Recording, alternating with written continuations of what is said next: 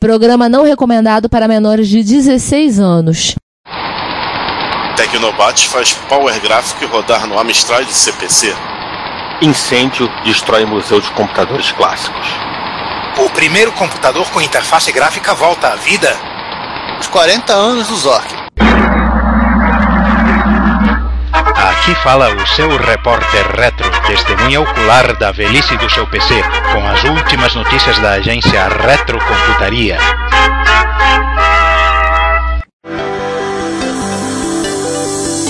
Olá a todos, bem-vindos ao trigésimo episódio do Repórter Retro, esse podcast de notícias do mundo da retrocomputação que vocês gostam, que vocês são, vocês curtem, que vocês se divertem ouvindo. E hoje nós estamos aqui com casa cheia, mesa cheia, todo mundo presente. Peraí, só uma Num coisa. quartinho incrivelmente apertado. Peraí, gente, para um pouquinho mais pro lado, né? Ah, e só uma coisa, se tá todo mundo aqui, quem é que ficou lá tomando conta? Quem ficou tomando conta dos micos? Ih! Predon. Jack Tramiel. Ah, tá. Jack É Tramiel olha por nós. Só que treme olha por nós, bem lembrado. Esse é garantido que de ninguém mexer. Então, nessa, me- nessa mesa em formato de pentagrama, estamos todos nós presentes. Então, estou eu, Ricardo Pinheiro. Eu, Juan Carlos Castro. Eu, João Cláudio Fidelis. Eu, César Cardoso. E eu, Giovanni Nunes. E começamos, como sempre começamos, no episódio, no todo nosso episódio do Repórter Retro, com 2017 das efemérides. E muito apropriadamente que o Repórter Retro é o episódio de número 30, temos duas efemérides que são de 30 anos. Vamos, vamos começar com, com a efeméride que o João tem um pouquinho mais pra falar. Ah, sim. É, é tanto que a gente não vai colocar link no show notes. Vai dizer o seguinte: joguem, Se virem. joguem Grades 2, se virem, zerem o jogo. É, 30 anos do Gradius 2, ou Nemesis 2, do MSX. É, lembrando, não confundir com Gradius 2 é, Golferno e Abu, né? Do arcade, que foi lançado só, só um ano depois, em 1988.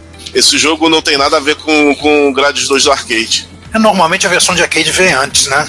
Pois é. E pra falar a verdade, o jogo do MSX, que é próximo ao do arcade, seria o Nemesis 3. E vou te dizer uma coisa, assim, o jogo difícil pra burro, muito Burro bom. é inteligente também. É, pra burro, pra inteligente, tudo bem, eu sou um pereba, isso é tudo bem, mas vou te contar, o joguinho brabo de jogar, o joguinho difícil, muito bom. O, o Grades. Seria ele, seria ele o primeiro jogo com chip SCC? Eu não Cara, me recordo agora qual foi o primeiro chip da. Alguém tem a pauta do episódio do. É, o, o, o Gradius 1 era sem SCC? Sim. Sim, sim, o Gradius 1 era sem SCC, ele só, é porque depois teve uma versão com suporte SCC que é a que veio no Konami Game Collection. Pergunta idiota: os 30 anos da F1 Spirit vocês já fizeram? Ainda não. Então Não. ele é o primeiro. Olha. É, tem um, é, é, tem um, tem um detalhe que eu acho do, do da linha, né? Assim, na verdade, assim, o, o, a linha grade, talvez todos os mampos mereciam um, episódio em separado pra eles. né? Sim. Ou, né? Ou talvez os jogos de nave pra gente também colocar R-Type, que R-Type, eu não sei não, até que ponto R-Type é ou não é um shmup clássico. Né? Claro Deixa que é a clássico. Mas é Não. claro que é clássico. Não, não, eu sei, não. 24, 80, Ô, ele João. saiu em 87 no arcade, Não, tem uma série. Não, Ô, João. 24, Não, não, não, não. Tem, não tem, não, não, não tem papo. Não. É clássico. Não, eu sei, não, desculpe. É Tá. clássico ou Nutella? É, eu não, não, não, não, não, não, me expressei errado. É, eu não sei até que ponto o R-Type é um é um shmup é, vamos dizer assim, ortodoxo, né? Daquilo que se espera que tem um shmup, né? Entendeu? Olha, o, tudo tudo estava sendo construído, né? Vamos dizer, os, os modos operantes, tudo estava sendo construído nessa época, entre 85 e 87. O, vocês só esperam que venha no Shmup, talvez depois, um pouco depois dessa época. Até então estava tudo no experimentalismo. O próprio sistema de armas do Gradius, que começou em 85, é, é uma coisa que você não esperava de um Shmup. Sim. Sim, é verdade. Você poder comprar, adquirir as capas, ter as capas de energia e trocar ela por armas e poder expandindo. Mas voltando ao Gradius 2, é um jogo difícil, assim. Eu, eu nunca vi alguém. Porque a história do Gradius 2 é quando o. É toda aquela história, ano, ano, ano cósmico, 6665, não me lembro como é que é.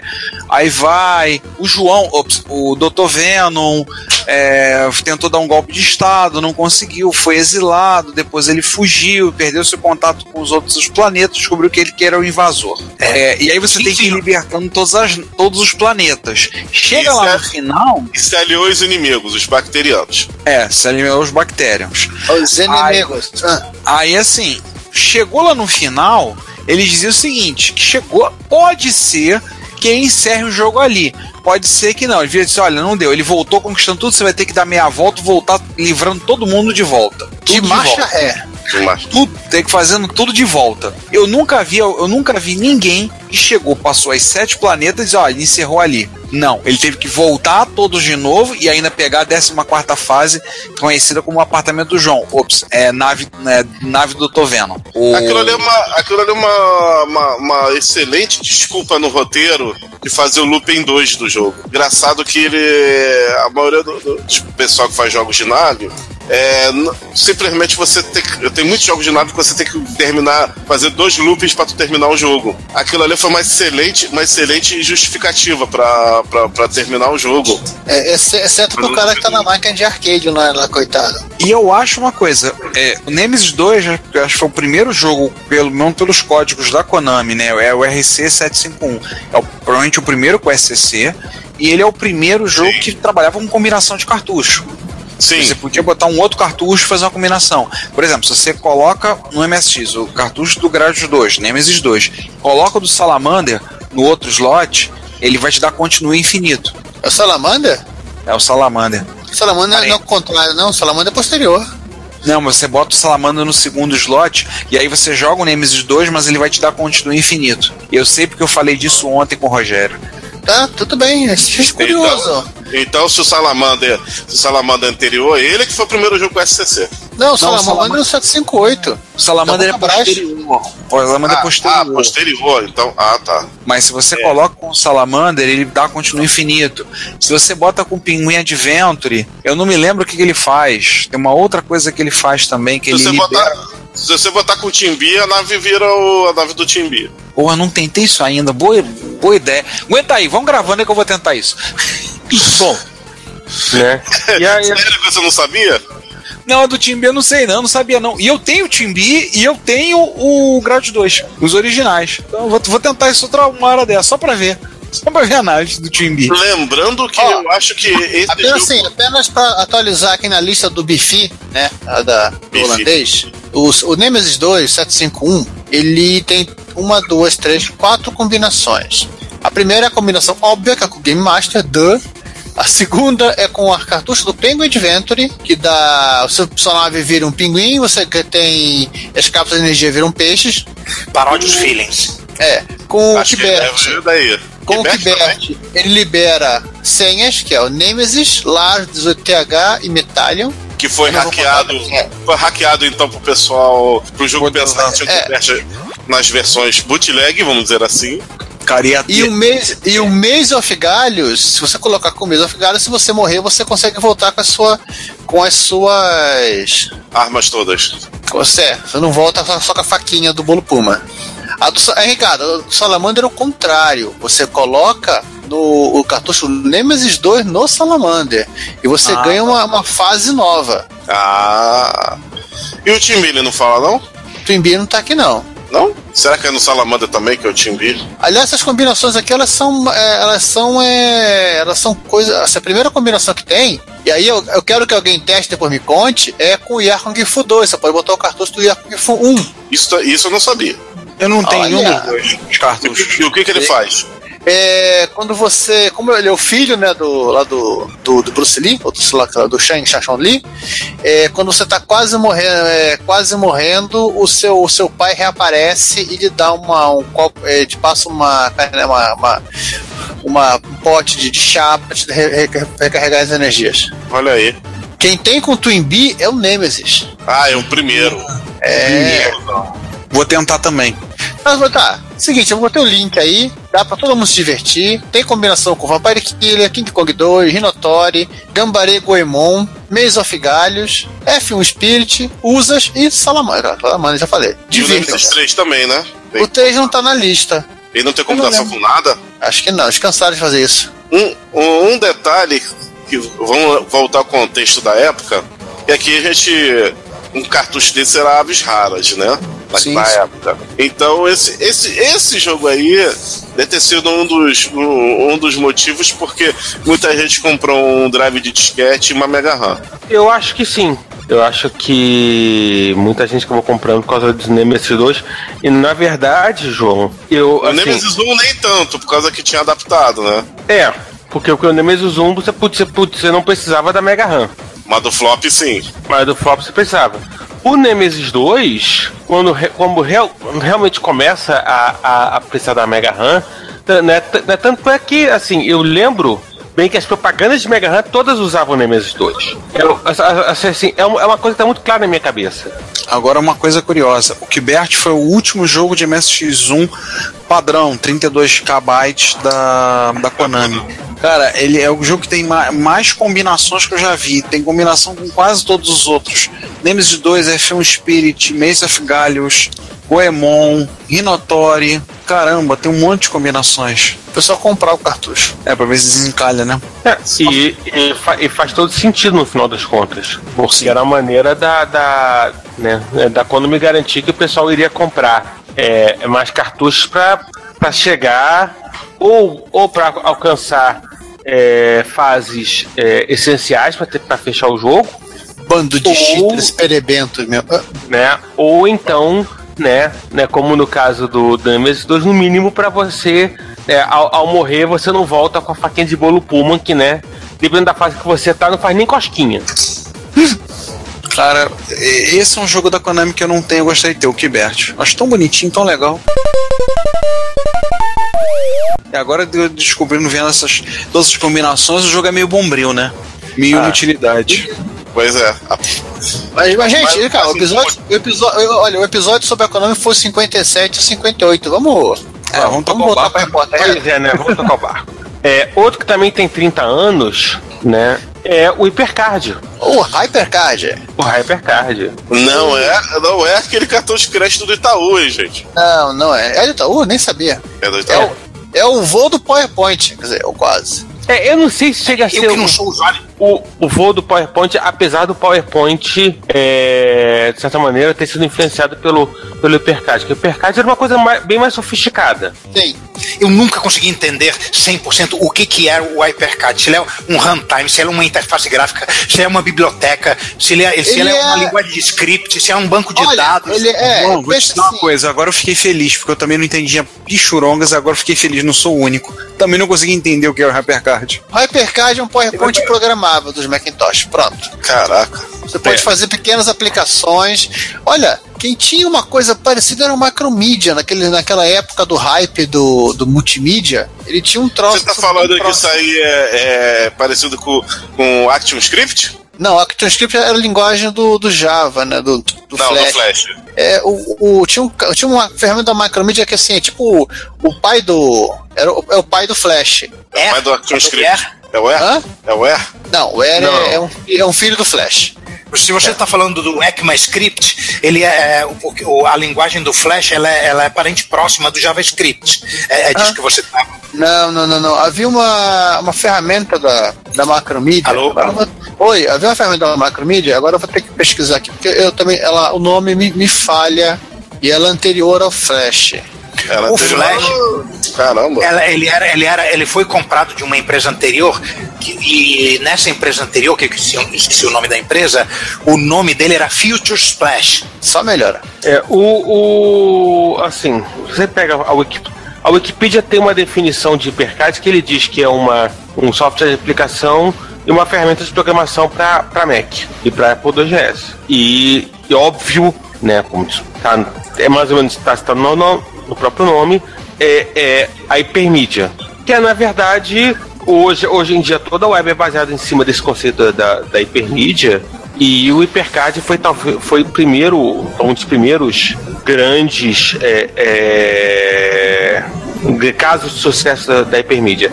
E sim, e, e aí talvez a confusão, João, que tinha banco de dados, entendeu? Que tinha um script, né? E tinha, tinha o desenho de interface, né? O que significava que você, de certa maneira, até, até parecia uma ideia moderna. Que, porque você, podia prototipar muito rapidamente né, o que você o seu stack no caso com com o, né, com o hipercard e muita gente que não era programador de assim né, que não tinha é, é, essa coisa da programação fez stack hipercard bom ele era um ponto forte do ele era um ponto forte do Macintosh é, é Ricardo é, você quer é, naquela solução naqueles programas do MS View tem uma coisa que é muito próxima, muito parecida com o que é o, o Hypercard, aquele page, acho que é page view. Page view, sim, sim. É algo daquele Eu não tipo. cheguei a mexer, não. Eu não cheguei a mexer com ele, mas eu lembro dele de nome. Que ele também permitia que você desenhasse páginas e fizesse é, pequenas animações, né? E você colocasse é, pequenos é, códigos. Tipo, você clica aqui, você vai pro lugar. Acho que tinha até uns joguinhos que eram feitos nesse. Interessante que eu tô olhando, tem um site, Hypercard, Hypercard Online, né? Onde você pode, tem uma interface semelhante, você pode, se tiver salvo o, um stack do Hypercard no, nos formatos que ele lê, .sit, .bin, .hqx e outros formatos, você pode subir para adicionar esse ao acervo deles. Mas enfim, é, a gente está falando de, de hipercard, e aí eu tenho a impressão de que o hipercard, o hypercard no final das contas, foi talvez o software que arredondou o que se esperava do Mac clássico. Bom, né, mas o negócio é o seguinte, né? Os nossos amigos do Internet Archive, que não descansam enquanto não né, é, catalogarem todo o conhecimento do mundo, para comemorar os 30 anos do, do, do Hypercard, eles abriram uma sessão né, de Hypercard e com destaques Hypercard. Esse site que eu até comentei, Hypercard Online, você sobe, é uma maneira de você pegar e catalogar, e você sobe ele pro, pro site do, do, do Internet Archive. E ele fica arquivado lá. Eu tô inclusive vendo um agora aqui. Inclusive, Giovanni. Tá Parent... Seinfeld. É, justamente o que eu tô vendo também. Por isso que eu botei o link lá. Só quero ver se. É que eu tirei o som, que eu queria ver se ele ia fazer. E aí, e, é muito interessante porque, porque dentro desses destaques que já foram é, é, levantados pro, pro Internet Archive é, arquivar e, e organizar, tem de tudo. Tem jogos, tem é, é, livros, tem o Hacker Crackdown do, do Bruce Sterling, tem. Nossa. É, é, tem, tem de tudo um pouco. Tem, tem coisas simples, tem, tem coisas mais é, sofisticadas, tem realmente de tudo um pouco, né? E eu, eu, e eu acho que também era muito da época, né? Assim, Sim, assim noção de tentavam que fazer alguma coisa e tava pronto, assim, né? O mínimo tava de pronto. trabalho. Tem que estar pronto, né? É, tanto que no final das contas, eu acho que com a própria transformação da, da, da Apple, né? Por exemplo, se você for observar, o HyperCard nunca foi portado pro, pro, pro, Mac, pro, pro Mac OS 10. Seria porque a Apple lá no fundo não quis manter, manter ligações com? Não, eu acho, eu acho que no,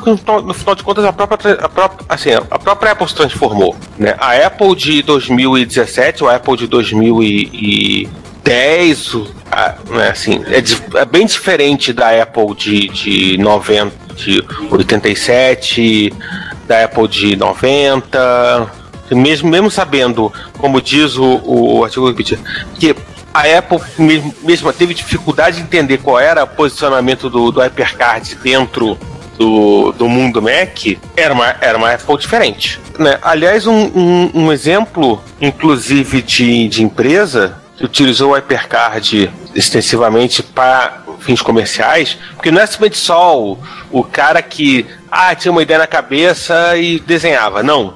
E o mouse na mão. mouse na mão. Apesar, apesar, aliás, de certa maneira, lembra muito o GeoCities, né? Hum. Da época de ouro do, do GeoCities. O HyperCard lembra um pouco a época de ouro do GeoCities. Mas uma empresa que utilizou o HyperCard é, para aplicações a sério e tal é a Activision. Né? Da, da, do tempo que a Activision mudou para Mediagenic, né? que é um período complicado né, né, da história da, da, da Soft House, ela utilizou o HyperCard para desenvolver aplicações para se lançar no mercado empresarial. É óbvio que o resultado hoje é que acho que pouquíssima gente lembra que a Media Genic existiu. Sim. O que o nome Media Genic existiu. Aliás, o- uma curiosidade, o- a Apple chegou inclusive a portar o HyperCard pro Apple GS, o HyperCard GS. E, e com uma. Né, com as features muito parecidas com, com o do, do HyperCard 1 para macOS. Vamos fazer uma Sim, coisa um pouquinho mais, mais velha. Um pouquinho mais velha, é assim, ela não tem 30 anos, tem 40, é um jovem rapaz. Foi citado inclusive no nesse episódio, né? Nosso episódio desse mês. Que foi Ah, finalzinho. Mas é assunto muito. Pra gente do. É um assunto qual nós falamos muito no episódio 42. que é o, os aniversário de 40 anos do Zork, né? Originalmente de Colossal Cave Adventure, ou Cave Adventure, ou simplesmente Adventure, um jogo que rodava em mainframes e em computadores da época. Depois foi transformado por um fã de Tolkien, maldito, no que hoje é o Zork, e o que gerou a Infocom, né? Sim. Os, os programadores que criaram o Zork ou acabar, acabaram fundando a Infocom para fazer portes do Zork para microcomputadores. A matéria que a gente tem, uma, uma matéria que saiu no, no, no Technology Review, é bem interessante, que ela tem bastante fotos a respeito. Então, por exemplo, tem séries de livros que foi baseados no Zork. Ele mostra, por exemplo, uma matéria que saiu no uma, uma newsletter conhecida como a New, The New Zork Times. Sim, era a newsletter da Infocom. Pois é, The New Zork Times. Então tem fotos dela, mapa, tá Lingua- é, o código fonte, código fonte em, em papel de formulário contínuo de mainframe. em ZIL. Ah, Código não. ZIL. Se é, o do, se é o do mainframe, é o código, acho que ele em Fortran, ou Lisp. Não, alguma não. coisa assim. Não, não. O, o, ele usava.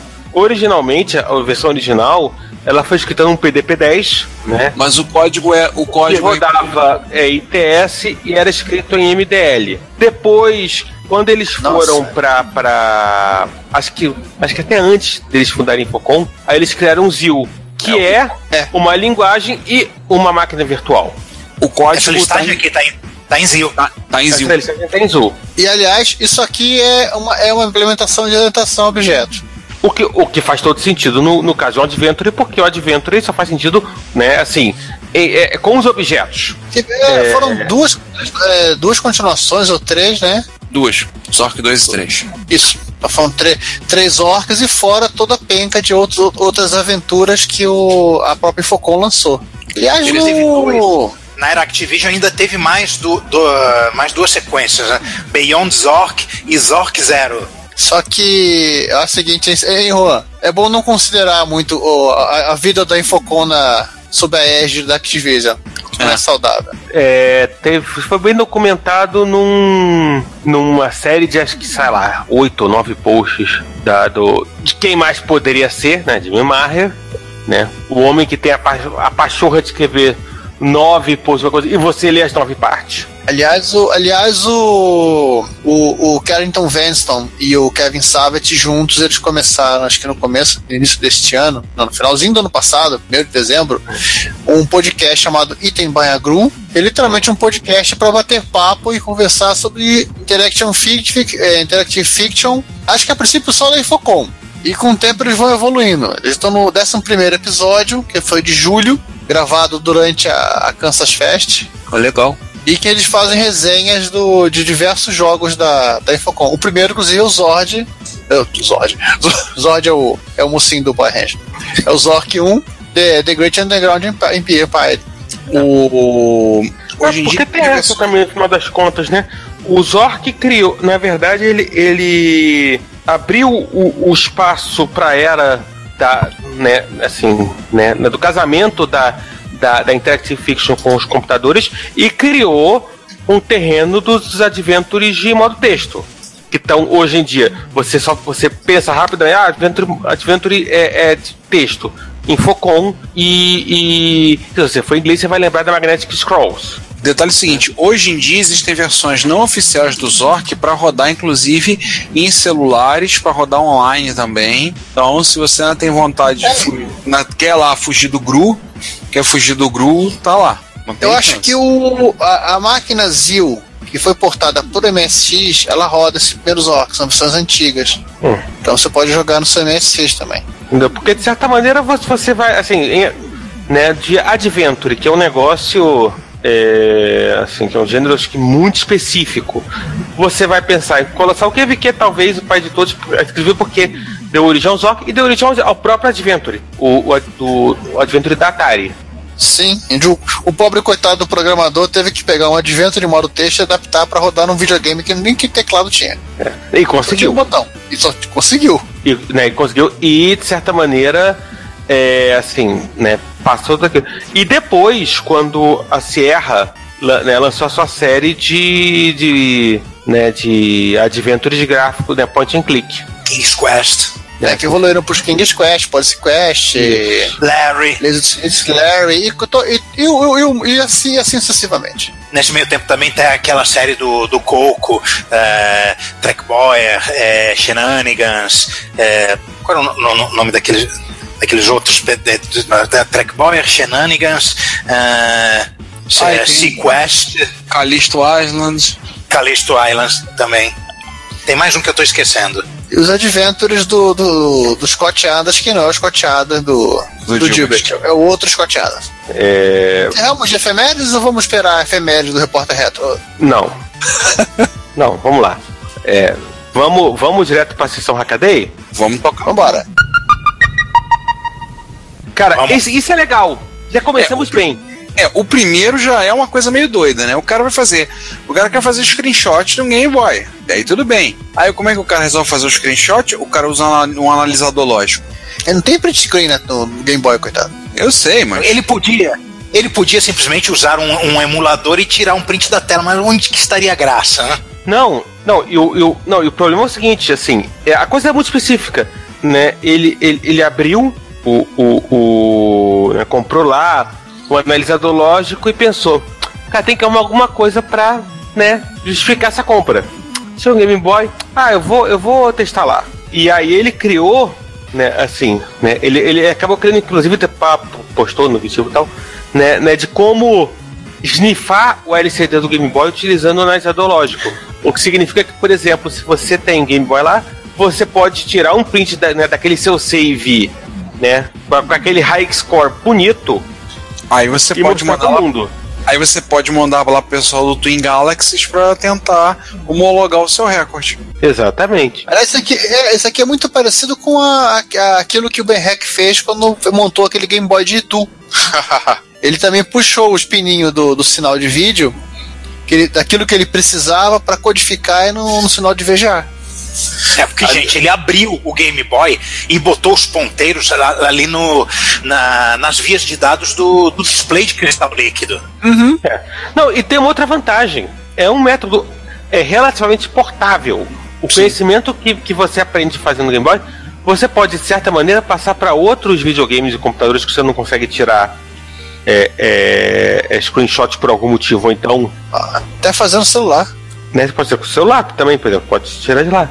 Né? É uma. Ah, no uma... Lá tem aplicativo pra tirar print screen. O legal é tirar no não tem, ó. Né? Isso é verdade. Android tá cheio, tá 300 mil aplicativos. Cara, Ah, não, se, se, se tiver Deus. iOS também tem 300 mil. No, no caso do caso Android, botão de botão desliga, desliga e, e, né, né, e volume para baixo, pronto. Acertou o tempo dos dois, sai outro screenshot. Mas então qual é a graça de você usar um, analisador? Não, você vai usar para coisas que realmente merecem que você as abra para ter um analisador lógico. O que talvez possa ser se, o- né, se, por exemplo, se a sua tela foi pro saco. Agora, agora vocês me permitam um parênteses. Eu resolvi entrar no site da Twin Galaxies pra dar uma olhada de recorde. Aí eu fui procurar MSX. Eu não vou, eu não vou dizer o que, que eu vi, mas entrem lá no link que eu mandei pra vocês no chat e vejam qual é o MSX que eles colocaram. Vamos lá. Twin Galaxy. Clica aí, vale a pena. Ih, E Simpático, simpático esse MSX. MSX que ninguém conhece no Brasil. Cara, eu, eu olhei assim pra ver os recordes. Quando eu olhei, No archive.org também tá uma máquina dessa. Essa, essa máquina que eu não vou falar no nome. É, não fala o nome não. Mas eu vou. Mas eu posso falar o Também o Léo de recorde. abrir o chat aqui. Que bosta de Vai recorde de 6.300 essa aqui do Castle? Quem? Você Não, clicou vai- também no, no, no, no recorde do Castle. Que nem eu. Cara, vai ter gente, vai ter gente de mimimi no, na internet. Não bota. E vai, e vai, e vai, representante Premar. e vai ter e vai ter e vai ter um cara que vai vai vai, vai, vai- eu, só- eu não vou eu não vou falar eu não vou falar quem é a pessoa porque ele sempre disse que esse esse MSX é melhor que os outros que eu- senão eu vou dar eu vou dar muita dica Sim. Mas eu vou falar uma coisa mais interessante, vou- mais, mais um tópico aqui do. Mais no tópico do, do- da, publicação do Hackaday. Uma curiosidade com relação à tela do Game Boy é que ela tá assim, né? Mas na verdade ela, ela deveria estar inclinada a 40, eh, 90 graus para a esquerda. Por quê? A tela, a tela do Game Boy, ela não é horizontal, ela é vertical. ah é verdade Foi um truque que a Nintendo utilizou para compensar a, a, a velocidade de retraso da tela. Isso você vê naquele. Ei, ei, João, naquele, naquele, game- aquele clone de Game Boy chinês lá, que a gente falou da China, que a tela é normal. Então, quando você pega um jogo que a, tem um deslocamento horizontal, você não consegue jogar. bom clone de. Game, clone de Game Boy chinês tem a rodo né O, o, o Tiger Boy. tem a rodo Mas vida que segue. Ai, Pô, você tinha um, um VT220, não tinha? Não, era um outro VT, eu acho que é um VT. poxa, é, eu nem me lembro qual era o VT que eu tinha, mas não era um VT 220. Por outro lado, o VT 220 foi o terminal no qual eu aprendi o sistema personal Unix. Mas tinha teclado nos dois casos, né? Sim, eles tinham, eles tinham teclado, mas esse que o camarada comprou, como tantas coisas que você acha nos ZBs e, Yahoo Ja- Japan da vida, veio sem teclado. Só que o cara é, fez uma coisa muito legal aqui. Ele criou uma interface entre um teclado de PC e o terminal. Mas é, teve uma circunstância feliz que ajudou ele, que é, a, é, a comunicação entre o teclado e o terminal também era REST232. Porque, tudo bem, do terminal pro, pro Ah. computador, pro mini pro mainframe, normalmente é RS232, mas a interface entre o teclado e o vídeo é uma coisa que pode perfeitamente ser proprietária e você não tem que ficar sabendo o que, que é.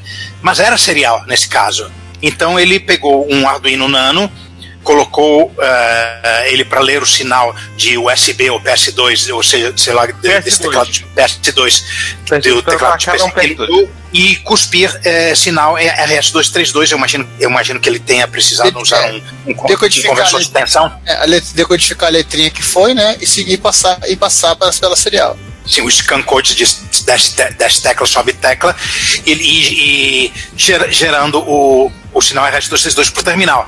Aí ele fez um trabalhinho aqui artesanal que, tudo bem, não, não, não é dos mais esteticamente é, agradáveis, mas ele, ele reproduziu todas as teclas adicionais, que ele colocou mais LEDs no teclado, inclusive. O teclado original desse terminal tem mais LEDs do que simplesmente é, num lock, scroll lock e caps lock. show, show de bola. Ele, ele, fez, ele, fe- ele fez um trabalhinho de responsa, né? Ele, ele a- abriu o teclado, colocou, colocou mais eletrônica lá que precisava. Nossa, agora eu tô pensando o seguinte: esse, esse tipo de trabalho é, É, é, o, o Juan, mas, Juan, mas, mas tem um detalhe. O teclado do, do VT200, que é, o- né, que é LK201, ele também tinha um speaker e ele também tinha os LEDs que usava para comunicar coisas pro, pro usuário. sim. É, ou seja, ele não Então, botou só os então ele ele tinha um que- falante. Isso, então, então ele tinha que implementar isso. E ele depois o teclado tem que comprar, não é nenhuma dificuldade. Gente, estou pensando nessa, nesse hack como uma coisa promissora, talvez para outras eh, arquiteturas, não necessariamente terminais. Quem sabe? É, imagina, imagina, você compra um FM77 sem teclado, que tal? Sim. Um PC88. X, X, X78 Um mil expert. sem teclado. X108 mil, É, tá imagina. Acabou, de- aca- acabou de se manifestar um, um, usuário de, um usuário de FM77. Só que o dele tem teclado. É verdade. Ah, tô falando eu? É, É, é, é, Ah, é. comprou num cara, você comprou num cara maneiro esse FM77, né? Sim, sim, sim. Um tal de É, Juan, e- essa. Já ouvi falar. Né? O cara te, te vendeu um teclado, essa coisa muito boa. Eu vi um teclado com micro incluso, cara. Isso foi muito foda.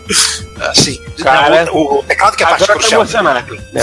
Mas, mas esse, assim, mas a ideia geral, na verdade, é que você pode, tipo, vocês falaram, pode, pode utilizar em, é, em, né, em qualquer situação em que o teclado seja muito mais raro que o computador, que é o caso é, muito típico, por exemplo, dos, do, do pessoal que coleciona micro japoneses, É. porque o, o, o japonês, óbvio, né? Não, né? não é bobo e ele, ele já sacou que ele pode vender em separado o teclado e o computador, porque nos dois ele vai arrumar mais dinheiro em separado, Eu não duvidaria que faria a mesma coisa com suas coisas retros também. né? Fora o fato, gabinete sem placa, vendo placa. ah, fora o fato Olha, de no Mercado Livre o pessoal faz isso. Desmonta o expert todinho vende até teclinha por teclinha separado. Não, também vende isso no eBay, João. É sério? Isso Cara, aí não é uma a, novidade, cara, a, pica, cara, a picaretagem é universal, só, né? Qual Só micro que tu viu todo, todo, todo, todo, todo, desmontado? É por Ah, dois. Ah, é Paul 2. Ei, já vi um, eu já vi outros caras vendendo pedaços. É, MSX eu já vi um cara vendendo pedaço de um Yamaha, pedaço de um Philips MSX1. Pedaço. Pedaço de uma, de uma peça inteira ou pedaço de uma peça quebrada? Não, era tipo assim, o cara vendia um pedaço do gabinete, vendia, depois vendia o teclado, vendia um pedaço da, acho que chip, coisa da placa-mãe. É, ele também devia ter uma pizzaria, que ele vendia massa, vendia o molho, vendia mussarela, vendia o presunto. Micro É, né? digital também já vi desmontado. Acho... Enfim. Mas ah, chega de coisa desmontada, vamos falar de coisa montada. Ou melhor, miniatura de coisa montada. Um Sharp, um Sharp MZ80K Esse é raro. funcional. Fun- não, mas aí que tá, piorar. Funcional. Aí tu vai pensar assim, É, mais ou menos, mais ou menos. Porque o que está funcionando dentro, dentro de- desse modelo não, não é um, um, um clone de MZ80, não, não- é, é um. Ele, é, ele, É um ele- Sharp Zero. é, É, ele fez o, o seguinte: é um, um- um sujeito que trabalha com miniaturas. Então, ele, como ele mexeu numa máquina dessa 81, ele quis ter uma dessa e ele resolveu fazer um na escala de 1 para 5. E aí ele, ele colocou, botou, usou um Raspberry Pi Zero, usou um LCDzinho em miniatura, quando entrar no Composite. Queria um LCD desse quadradinho, difícil de achar um desses 4x3. E uma bateriazinha de polímeros de lítio. Então ele fez, montou, né, e tá lá um tecladinho, tem que ter um, um tecladinho externo pro Bluetooth, tá? Pra você poder usar. É, infelizmente ele, ele não fez, ele não fez Cara, o, o, o, LCDzinho. T500 na Nico. Um LCDzinho desse, cara, o mais barato, fácil de arranjar aí, um polegada próximo a isso aí, parece só as telas do, do PlayStation. PlayStation 1. A da atra- Por que você tá ficando Qual? desmontando Ah, as da- coisas? PSP, né? PSP Portable. Não, é. PlayStation 1 mesmo. A Ele da Fruit, a, da- a, a da Fruit deve ter e, e eBay deve ter, porque porque você se conecta tem uma parte específica de, de né, para monitor, não é HDMI, é uma outra, não lembro agora o, o, o nome, que você pluga diretamente no Raspberry Pi. É o TFT1. Não, não, não, eu acho que tem outro nome. Pluga naquele barramento dele? GPU? É, Não, não, É, não, na não é, não é, É chamado não, TFT, César, não? É, não, não, eu não, ele não pluga na, na GPIO não. Eu sei que tem outro nome. É, nossa, acho que é D alguma coisa. Ou alguma coisa. Tem alguma coisa mais com D ou com C. E, e, e não pluga na GPIO, ele tem uma porta específica para ele. Você pode até plugar na GPIO, porque a GPIO serve para qualquer coisa. Mas é, não é o, o, o que você utiliza para, por exemplo, quando você vai plugar o, a tela oficial, aquela de 7 polegadas, que a própria Raspberry Pi Foundation vende, né? Ela vende umas 7 polegadas, bem, bem, bem, bem bonitinha, aliás, que você pode brincar de colocar o Raspberry Pi atrás com uma montagem inversa e tipo, montar quase um, um, um, né? tá, um tablet, então, né? alguma coisa para digital signage. É, ele tem uma porta específica. Ele tem um, uma, né, né, Você vai lá, pluga lá o, né, seu cabinho, a sua, né, e tá tudo bem. É Mas eu enfim, achei- Eu achei a bendita da tela, porque eu tenho, uma, eu tenho umas ideias escabrosas fazer aqui, mas. Vai, vocês começaram a me dar ideia. Droga. cara, Vamos, vamos tocar o episódio. isso. Tocar o episódio, Vamos. começar a ter ideias, ideias escabrosas. isso. É, mas então, voltando, esse não é um podcast sobre é, Raspberry Pi. Inclusive, peço desculpas ao, ao, ao aos nossos é, é, ouvintes. Uma coisa também que estimulou que a HAL Laboratories ela está vendendo um produto chamado Pazocon Mini, que é, um, que é também um, um, um MZ80 menor e que roda Smile Basic, saindo a 19.800 ienes. Até que tá 19.800 ienes. 19 Tá saindo hoje a 560, 560 reais. É, 544 reais e 90 centavos. É, por aí. olhar. É. O iene andou 550 caindo? Não, acho que esse é o valor mesmo que tem dado. né? E, e quem está vendendo, inclusive, são né, o parque de diversões de, de todo retro nerd no Japão, Pip Shop. Enfim, é aquele lugar onde todo retro nerd um dia se propõe a fazer uma, uma peregrinação dentro da peregrinação que todo nerd, né, um dia Ah. promete fazer, é assim mesmo que vai fazer a Tóquio. Pelo menos enquanto entrar em Tóquio. Nem que ele só vá a Tóquio pra isso. Exatamente. Mas você acha que vai ataque pra quê? Vai fazer outra coisa? É ok, mas isso o mesmo. Godzilla, na hora, que mais? Não, no máximo seria pra ver o Gundam. Azar, só pra dar uma correção aí, Trocaram o telinha- sabia? Trocaram? Trocaram, agora é do unicórnio. Ah, Eles montaram do RX-78 velhaco botaram do unicórnio lá. no- Ô César, só pra corrigir esse lance do DMZ aí, a telinha que ele tá utilizando, fui checar aqui no site da, da Fruit, ela não, não liga na porta do, do Raspberry Pi. tá? Ela é, uma, é, um, é um, é RCA padrão. É uma, é uma telinha de. de um- é, é, vídeo composto, é RCA padrão. Hum, Uma telinha É, de eu já- 1.5, você pode, você pode até fazer um MSX portátil com isso. Botar, pegar aquele buraquinho do, do, Expert, Expert e botar a imagem ali. não, você ia um falar MSX exatamente isso. Fazer um, MS, um, um Expert transportável. eu vou te dizer que eu já, eu já achei ela no eBay, tá? R$39,95 aqui. Já Mas achei quantas essa polegadas? 80, é 3,5 Um polegadas. e-mail. Não, Não, essa é de um e-mail. O, que- o que ele usou foi de um e-mail. Eu, é porque acontece, eu tenho um porta-disquetes aqui na forma de um monitor que eu ganhei da minha tia há muitos anos atrás. Eu quero enfiar uma tevinha, uma telinha dele, botar as saídas do RCA pra trás e levar ele de zoeira de monitor. Ó, tá aqui meu monitorzinho. Pronto. Só vou, vou ter que fazer um retrobrite na carcaça, que ele tá amarelado, mas tô pensando em fazer isso. Acabei de achar a tela. Cabe. Cara, você vai ser o primeiro cara que eu vou ver que vai fazer um retrobate de caixa de disquete. Cara, ele tá amarelado, mas dá pra fazer, bicho. Dá pra fazer. E o pior, ela cabe certinho. E você vai estampado lá assim, no, no embaixo, Samsung Sync Master 3 Danny. Cara, até que não é uma ideia. hein? Não é uma ideia, não. Ia ficar legal. Samsung Sync Master, Sync Master 3. Mini. 3,5. É, a uma das laterais tá muito amarela. Vai, vai, vai passar pelo Retrobrite no futuro. Aguardem, ter- vocês terão notícias em breve a respeito disso. Droga. É, é fogo, a gente grava repórter reto e começa a ter ideias cretinas pra fazer coisas. Amanhã tu me mostra essa caixa. Eu vou te mostrar, tu vai ver. Aí, César, aqui, Opa, já que a pessoa não tem ideias, o que, que é esse 6502 que é uma obra de arte? cara, Que realmente é uma obra de arte. Realmente a é gente uma obra falou, de arte. citou, a gente citou ele numa fase intermediária. Agora ele tá agora, tá agora tá, tá bonito, completinho, né? O Dick Grappendorf completou o, o, o 6502 dele, né? E não é simplesmente um 6502, né? Ele completou um 6502 com um LCD, é, é, modo texto, e o, que- não, não, o que é mais bacana, ele montou uma key, ele, ele- ele criou um, não, Um gabinete impresso em um 3D. gabinete impresso em 3D e um teclado. Gente, se você olhar para esse negócio e disser para alguém que é, que é um, da- da- é um computador portátil fabricado no- nos anos 80, no final dos anos 80, talvez assim da família daqueles test Model 100, NC100, etc., vai colar. Muita gente vai acreditar. Ah, É, Realmente. a única coisa que pega são as. É, porque ah, algum poderia dizer das teclas aqui, mas ele, é- mas ele, ele, caraca, ele pegou, ele usou no teclado, ele trocou PG up, PG down, não sei, ele trocou é, o grafismo da tecla? Ou pegou um Não, teclado não. específico? É um teclado alemão, algo parecido. Que é a teclinha do Windows O ainda. O RTZ? Mas sabe que isso aqui, isso, aqui, isso aqui lembra um pouco? Quem teve em Jaú ano passado vai lembrar daquele, daquele MSX que o Peter Punk trouxe, que era Lilás, né? Isso. E é um, Qual e é um- aquele MSX que bizarro que, que tem um tecladinho estilo esse tecladinho de notebook. Não tô lembrando.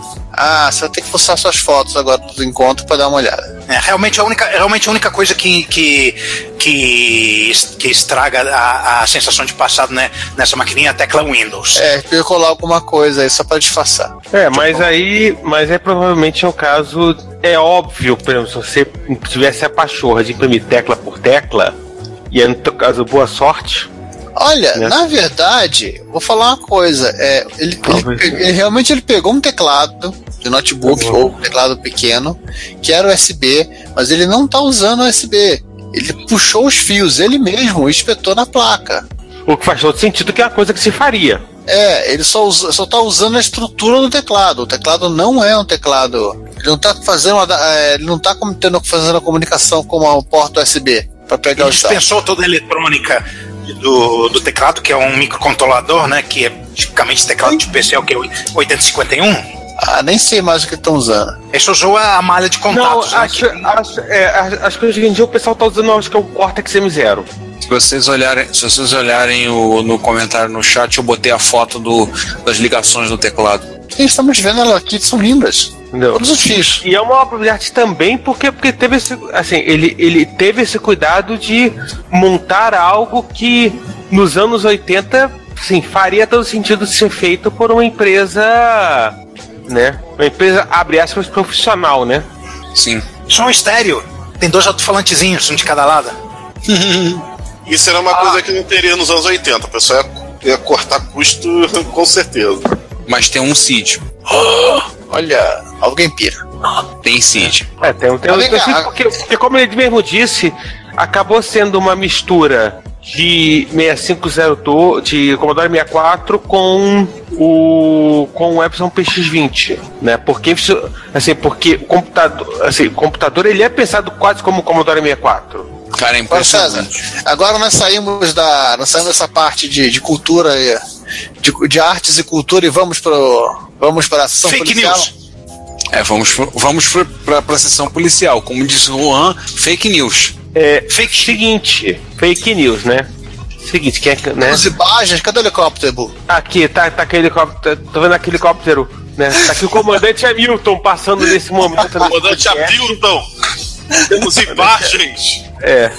Que é basicamente, né? É, é um risco que você corre quando você compra, né? Num mercado. No, hoje em dia da China, mas em outro tempo também ocorria isso. Que, inclu- que, que inclusive, né? Quem, quem, quem mais poderia ser, né? Entrou nesse, nesse meio campo para identificar Mas assim, né? Conclusão. Já estava concluído, já estava concluído que essa, esse, esse N74LS189 era falso. era falso, né? Tipo, ele ab- ele Mas só ele determinar- É, Só determinar que era falso não, não, está longe de ser suficiente que estamos falando de Ken Shirif, o maior voyeur de silício da face da Terra. Ele tinha que determinar, que, que ele absolutamente tinha que determinar exatamente que chip esse chip falso era. Voyeur de silício foi ótimo. Pois é. Mas ele é mesmo. O maior voyeur de silício da face da Terra. Vou te contar. Né? E, e- né? e aí tem, tem todo um trabalho, inclusive, de, de identificar o que o, aconteceu, co- né? O que, o, o que qual era o chip falso. Tipo de memória, taranã. E aí ele arrumou assim: o chip está aqui, vou descobrir quem é essa aqui. E tem um monte de, de outros voyeurs de silício, né? Que também ajudam a, a fazer essas identificações. E no final. Spoiler, spoiler. Era um chip gerador de tons para telefone da Mostec, código MK5085. Ué, você apaga com a borracha, você escreve o que você quiser, coloca raro para colecionador e vende. Mas olha só, veio uma pergunta que não quer calar. O, esse chip eh, não seria mais caro que o 74LS? Não, Não, Não, Tudo é um chip de depende memória. da oferta e procura. É mem- memória, memória, é, chip É. de memória dinâmica antigo. É, a- ele é, começa a ter mais procura. É, a Vou conclusão. guardar meu 74LS 189N com todo carinho, porque eu tenho. Perdão, estática, não é dinâmica, é estática. Ah, tá. É, tem um tem um, um- um- um, né, tem um tem um detalhe que é o que é o seguinte, né, o, o- a, a conclusão do que a gente é bem interessante. Ah, um 74LS 189, que é o chip que deveria ser, é um chip obscuro, é, sai a um dólar no eBay. Pra que, que o cara vai se dar ao trabalho, Trabalho. de é, pegar um, um genérico de MK5089, né? E, tipo, enfiar como se fosse um 74LS89. Eu tenho uma teoria. Talvez esse chip estivesse sem identifica- identificação nenhuma, tudo preto, É. raspado. Aí o cara escreveu qualquer coisa para poder vender. É. quantos pininhos É. tem? Ah, tem 100. Só que, só que num mundo em que ele, um, um dado que o Ken Steve colocou, é, o Pentágono, 15% dos semicondutores que o Pentágono compra para fazer troca são estimados que são falsos. Caralho. Nossa. Mas, gente, comprar chip da China é isso. Quando é, eu me lembro que eu, que, eu, que eu comprei um lote de, de 6309 para colocar em coco. Aí fui pe comprei 10, testei, três não funcionavam. Aí é, manda e-mail, reclama, daqui a algumas semanas eles mandam os três que estavam faltando. Dos três, um não funcionava. Aí você, ah, cheguei a 90%, continua Tá barato, bom. deixa estar. Não, porque, porque é aquela história. É um, é, um, 80 disfarçado. é um negócio barato. É um negócio barato. Você for pagar aí. Você tem 4LS, você paga centavos de dólar. E, a, Ah. e, a, e o envio da China para os Estados Unidos, por exemplo, também é relativamente barato. Mas te pagam você Então- coisa. Então, então, no- então, no final das contas, o cálculo também do, do, né, do pessoal que vende pausa é que para muita gente é dinheiro de, é dinheiro de pinga e não vai fazer tanta diferença. Pois o cara é. vai ficar puto e, e vai comprar de novo. Entendeu? E de novo, então, de novo. então, então isso é um problema, particularmente em chips como o 74LS, que são chips baratíssimos, a unidade deles. Enfim, mas vamos, vamos parar de falar de, de falsa. Vamos, vamos falar de Falcianos de silício. Ainda em chip. Vamos falar de FPGA? Vamos falar de coisa boa, vamos falar de TechPix. TechPix, TechPix não deve ter um chip FPGA, né? Mas é. Mas deve ter aquela RAM falsa. Ah, não duvido. Que, fa que toca, que toca. Que faz barulhinho de telefone. Seria tom de é, Tone aqui. César, o que, que é esse negócio aqui? O cara. Lance de FPGA, né?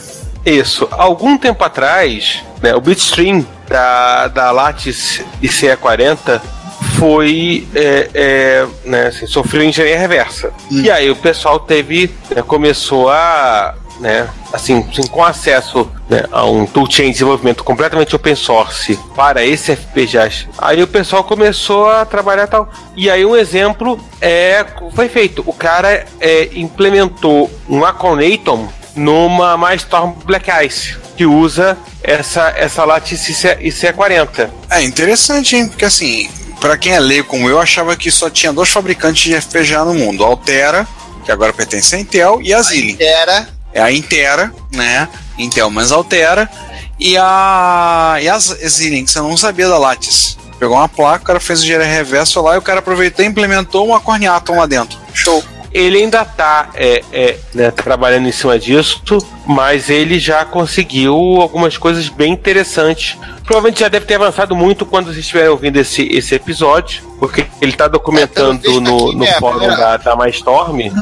A primeira foto tem uma, um 6847, aí Juan, tem um 6847 bugado, e na segunda foto já tem o, a telinha do Basic simpático. Ele tá falando aqui, ele fala eu botar suporte no teclado PS2 para poder usar, de- escrever alguma coisa na tela. Qual o ponto que está nesse momento aqui e tal.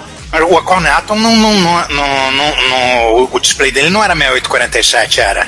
Não, o Aquan é anterior ao BBC, não é, não é o Electron. Ah, É, o- tá, tô confuso. Ah, Tomo Electron, né? É, é, é, é o, tudo- Acon, a, a- o Acon Atom, ele é a máquina que. A primeira máquina que eles fizeram e venderam, ela é um embrião do foi assim, É, ela, ela, ela é o preocupado do BBC Micro. A partir dele, eles modificaram o projeto para produzir o, o BBC Micro e depois fizeram simplificação do BBC Micro para produzir o Electron. E aliás, no gabinetezinho lembra muito a máquina 6502 que a gente falou ainda há pouco. A mesma carinha mesmo. Não sei se tem 6847. Bom, deve, bom, deve ter. 6847 foi um chip bem popular para vídeo, né? Tem. Não, não precisa. Não, não precisa eh, tem, tem com certeza o 6847. Eu estou vendo a especificação aqui na Wikipedia, porque tem 2K de RAM. Não, cadê?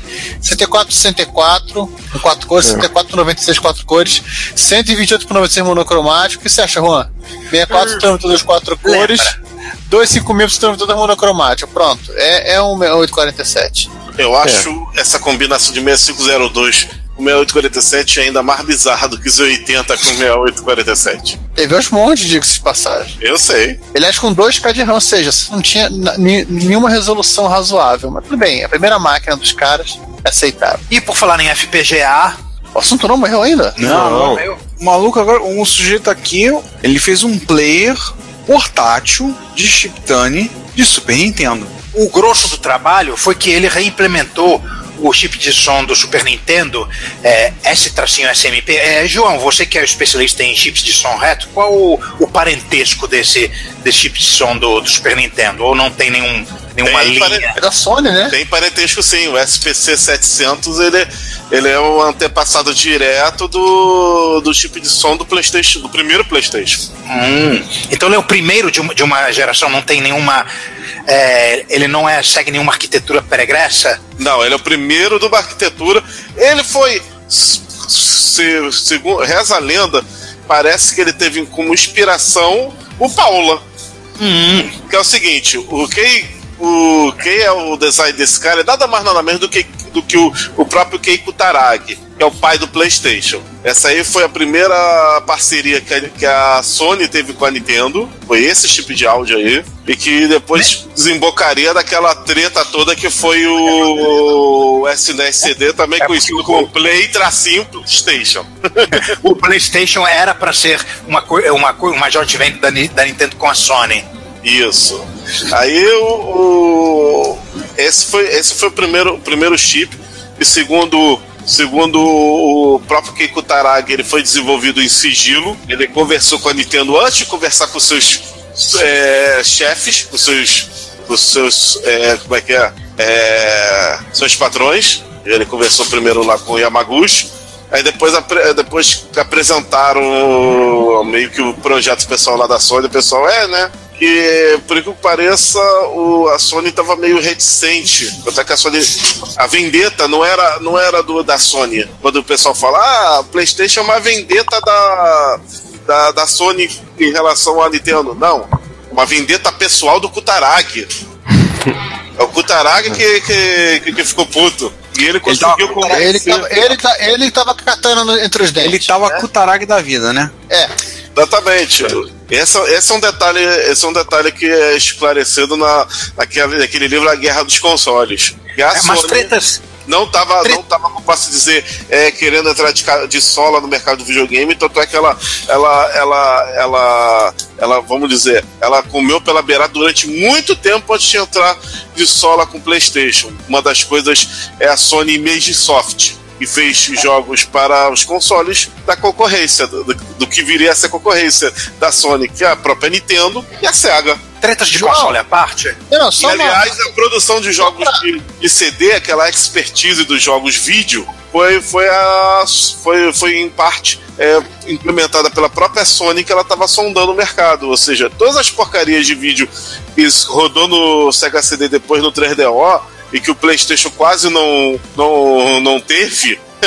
É, a Sony era, em parte era a Sony sondando o mercado. Tudo bem, era uma tendência, não foi, não é a Sony que fez esse tipo de, de vídeo, por exemplo, a Sierra tava, tava brincando com isso no PC, ou um pouquinho antes, ou simultaneamente com Fantasmagória, né? posso citar umas coisas que eu tava lendo aqui sobre o, o, o SPC 700? Pode falar. De, de cur- curiosidade, né? É um, é um, é um integrado da- desenvolvido pela Sony, né? Sim. Desenhado pelo que é pelo Kutaga- Kutaragi da O vida. Tarag. E o seguinte, ele tem dois pedaços. Ele tem uma parte dele é um, é um processador de 8 bits muito parecido com o 6502, que tem atrelado a ele um DSP de 16 bits. Tem 64 de SRAM embutido no bicho e é um chip de som que tem uma boot ROM. Chip de Aliás, um outro, aliás, um outro Agora, detalhe. o principal, hein, João? E Ah. ele roda nominalmente, o chip tá rodando a 24 MHz e meio. Qual o clock do. do. 3,58. Aliás, o vídeo também Olha. roda numa velocidade muito maior do que o processador central. Vídeo também é por aí, que o, o clock do vídeo, processador de vídeo, do VDP, né? Outro detalhe sobre esse chip também, que por acaso deve ter ajudado esse cara aqui nesse teste, é que esse cara aqui não deve ter puxado 6 milhões de fios. É, ele deve ter usado a versão dos primeiros PlayStation, ou desculpa, dos primeiros Super Nintendos, que esse chip era era, como posso dizer, vindo num módulo, uma caixinha de metal, com um conector que você conectava na placa-mãe do, do Super Nintendo. Inclusive eu tenho um chip desse é, separado. Eu posso fazer um, um mod desse cara aí também aqui. Que acontece o seguinte, o... Lembra que eu falei que o pessoal da Sony sequer sabia o que, que o Kutaragi estava fazendo. Então, é, o, o negócio era feito pela Sony e na última hora que ia montar o, Super Nintendo, que ia botar os parafusos, chegavam os módulos do lançamento e conectava. Por isso que ele foi feito desse jeito. E, e, aí o cara pegou e simplesmente reimplementou esse chip em FPGA. E, mas como eu imagino que não seja Ah, o tipo da coisa que seja de é, o, o tipo do chip que haja escassez crítica para para manter o Super Nintendo funcionando, o que, que eu posso fazer de útil com uma cópia do chip de som do Super Nintendo? Eu vou fazer um player standalone de chiptunes de Super Nintendo. Não, e ficou bonitinho, cara. Ele botou uma telinha de LCD brilhosa, bem brilhante, montou num gabinete transparente, que afinal das contas, todo mundo tem que botar tudo em botar as tripas do computador visível pra todo mundo, né? Mas ficou legal. E o layout dele ficou parecendo com o do Game Boy. É. E ficou, e ficou o display assim, ele, ele montou de forma que você tem lá aparecendo os dados nome, quanto tempo falta, quantos, quantos o chiptune tá tocando do total. Ficou bem bacana. Saída em estéreo, óbvio. Pô, dá vontade, bacana. dá vontade de montar um, cara. Mas só que nesse caso aqui com, com, com real. Em vez de ser o FPGA, eu, eu, eu iria botar um módulo. Porque eu tenho aqui um módulo de um Super Nintendo que eu catei da feirinha queimado. Bem queimados. João, tem, tem um link um cara, se você quiser, arruma, compra um Raspberry Pi e dá pra tu fazer um com Raspberry Pi, dá menos trabalho. Ah, o Raspberry a Pi e, o conectado no módulo? O cara fez com ligando nele, o cara fez, é, ligou nele um AY 38910. Que foi falado, acho que no repórter reto passado. Pois é, Aliás, o que, que não dá pra ligar no, no Raspberry Pi mesmo? uma máquina pra fazer dinheiro, porque ah, é verdade. porque o MS, Aqui MS tá, só pra você preso. é, o, M, é, o MSX é de uma forma legal. Mas hoje em dia a gente liga, estamos ligando, graças, a, graças ao Rony Von, a gente tá ligando MSX no Raspberry Pi, né? Então, Pois é. O que, o que, que não dá? vamos fechar. E aí, vamos levantar os mortos? Vamos. Rise from your grave. Pelo que eu tô vendo aqui, a nossa sessão desse episódio do Rise from Your Grave é praticamente quase toda dominada pelo Chad, né? Sim, pelo Chad e pela, pelo caminhão de coisa que virou na porta dele de novo. Tirando lá, tirando lá pra baixo duas do 8-bit guy. né? É. Mas, começando a série do Chad, ele, primeiro ele consertou, ele recebeu um videopack G7400 da Philips, que isso é um, é um Odyssey, não é? Vulgo. É um, é, é um Odyssey. muito bizarro. É um Odyssey europeu, não é? É? É, isso mesmo. Pode Aí ser. ele pegou, deu uma. Aí lá, o botão de power não estava funcionando, ele consertou, tinha um capacitor quebrado no, no na fonte. Aí ele consertou, deu um geral, botou, fez uma saída de uma saída RGB e o, o AV para e uma saída RCA para ele, né, de vídeo composto. Nossa. Tirou o módulo de RF. Afinal, quando não serve mais pra porcaria nenhuma esse negócio, né? E agora eu percebi, e agora eu, eu vi uma coisa que eu não sabia que o Odyssey tinha. Basic Basic? Microsoft, é. Eu não sabia que o Odyssey tinha isso. É um módulo de Basic da Microsoft. Afinal, quando a Microsoft fez Basic para para quase todas as plataformas da época. Olha, né? se alguém tivesse pagando, a Microsoft fazia o Basic pra, do que você quisesse. Ah, é a especialidade da empresa na época, né? Só não fez pra torradeira porque na época a torradeira não tinha microprocessador, agora tem. Pois Ninguém é. pagou. Agora eu vou fazer uma pergunta aqui. Essa foto da traseira do, do videopack aqui, o bicho tá cor de caramelo. Isso é a cor original dele ou. Não, tá amarelado X atrás. E devia estar encostado em alguma coisa. Amarelado Sol. tá. Não devia estar encostado no sol, né? Pois é. É o de costas pra janela. Mas ficou anos assim, né? Que contar, né? Caraca, Caraca, ele tá, ele tá com a bunda queimada. Total, tá bonitamente bronzeado o o Odyssey. Mas só na bunda. Gente, isso não é um podcast pra falar de bunda de bunda de videogame, né? Enfim. Próximo, próximo notícia então? Próximo, né? Ele consertou aqui um Commodore, um Commodore 16 que tava, não tinha imagem, então basicamente ele trocou o botão de power. Tcharam! Engraçado, Fórmula 1 do, do, desse videoparque, se querem voltar pro videoparque, mas já voltando, tá mais bonitinho que o daqui do Brasil. Será que é versão PAL ou coisa parecida? Com, O, com certeza a 50 versão pau. kHz de repente.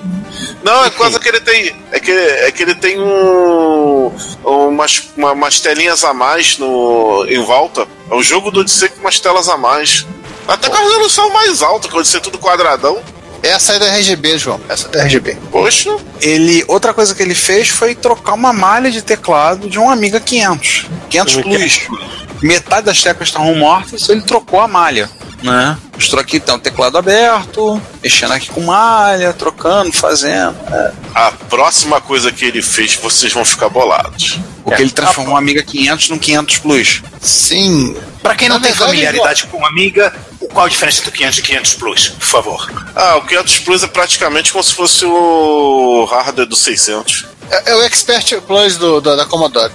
A vantagem Chipsets diferentes. Não, é, ba- ba- basicamente sim. O que- ele fez, ele literalmente ele fala aqui, né? Ele colocou a. Ele eh, co- completou a RAM para fazer um Mega e É, colocou fez um Mega RTC. de E colocou É, um mas, RTC. é, mas, mas aí tem um detalhe é, que, é que ele explica. Alguns Amiga 500 vendidos entre no final de 91 e início de 92, eles tinham uma placa-mãe de Amiga 500 Plus, mas não tinham o, o Mega de chip RAM. Só tinham uns 512k de chip RAM. Ah, com as coisas faltando. É. E Isso. geralmente Ali- também aliás, tinha, o, ela- ele tinha um Fafete Agnus também, né? A vez da Agnus sozinha. Isso. Não, Fora que assim, o vídeo dele já é SS. Isso. A única coisa que, que realmente separava o fato de ser Amiga 500 Plus era que não vinha com um Mega chip RAM. Vinha com 512k de chip RAM. Então era vendido com Amiga 500. Era Amiga 500 com um aplacamento de 500 Plus. Não, essa placa-mãe é tão Amiga 500 Plus que tá escrito Amiga 500 Plus nela, tá, gente? Ah, Pois é, né? É, Né? é a E Commodore fazendo Commodorices. é Commodore sendo Commodore, né? Aliás, muita, muita gente na Europa falava, falava na época que esse micro era, era muito mais custo-benefício do que o 600. Ô, João, é tô imaginando agora, tô imaginando agora aquele pessoal que comprou, comprou o 500 Plus, o joguinho não funcionou, voltou na loja, eu quero um 500 agora, o vendedor entregou um 500, o cara saiu todo feliz e contente e deve ter entendido muitas gargalhadas na, na loja, né? Olha, eu vou falar uma coisa que eu tava lendo umas revistas de amiga e tinha, e tinha pessoal anunciando kit de. Downgrade. Agora se segurem na cabeça de regressão. Cara, kit de regressão. Viu? Cara, não foi só o. MSX que teve regre... kit de regressão. Cara, Imagina. kit de regressão é um negócio que, olha, Deus, derrota. Deus quando É criou o mundo, Deus quando criou o mundo, colocou lá nos 10 mandamentos, não farás kit de regressão. E o ser humano vai lá e faz kit de regressão. É por isso Não, que acontece isso aí. Isso aí tava, na verdade, na terceira tábua que Moisés trouxe do Monte Sinai. A Aquele terceira tábua. esquece- Ele, aquele- aquele- aquele- ele, ele esqueceu quando foi amarrar o cadastro da sandália. Não, Não, ela verdade, caiu. Você não viu o filme do Mel Brooks? Ah, é? Ela caiu e quebrou. Tá isso, tá isso. Não farás kit de regressão, não lerás comentários de grandes portais do- da internet. Tá tudo lá. Principalmente do MDM. Qualquer um, qualquer grande portal. Sim, sim, sim. Qualquer grande portal. É que o do MDM, o próprio pessoal do, do podcast aconselha. Não leia. É, eles falam, é, eles falam, eu sei. O, o, eu ouço às vezes o réu falando, "Não, mas passa Só- longe desses comentários. Só tem maluco nessa. Aqui.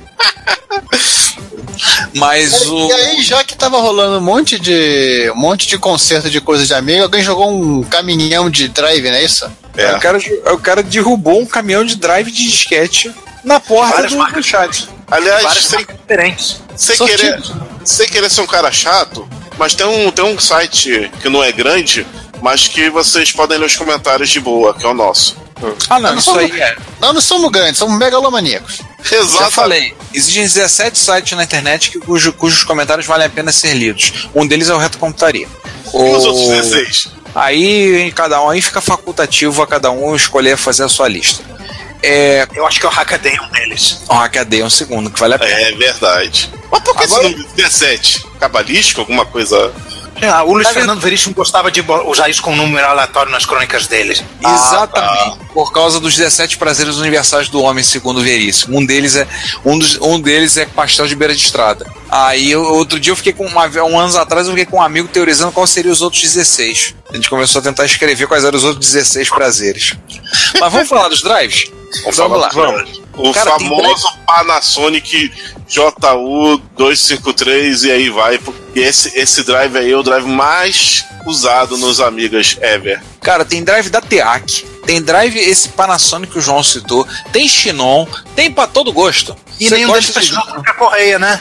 Não, Não, esse não. não, precisa- não tem correio, Não, não. eles, eles não tem correia. drive sem correia. Eles são eles é com tudo conjunto com engrenagem. Já são mais Eles modernos. são correia-less. Oi.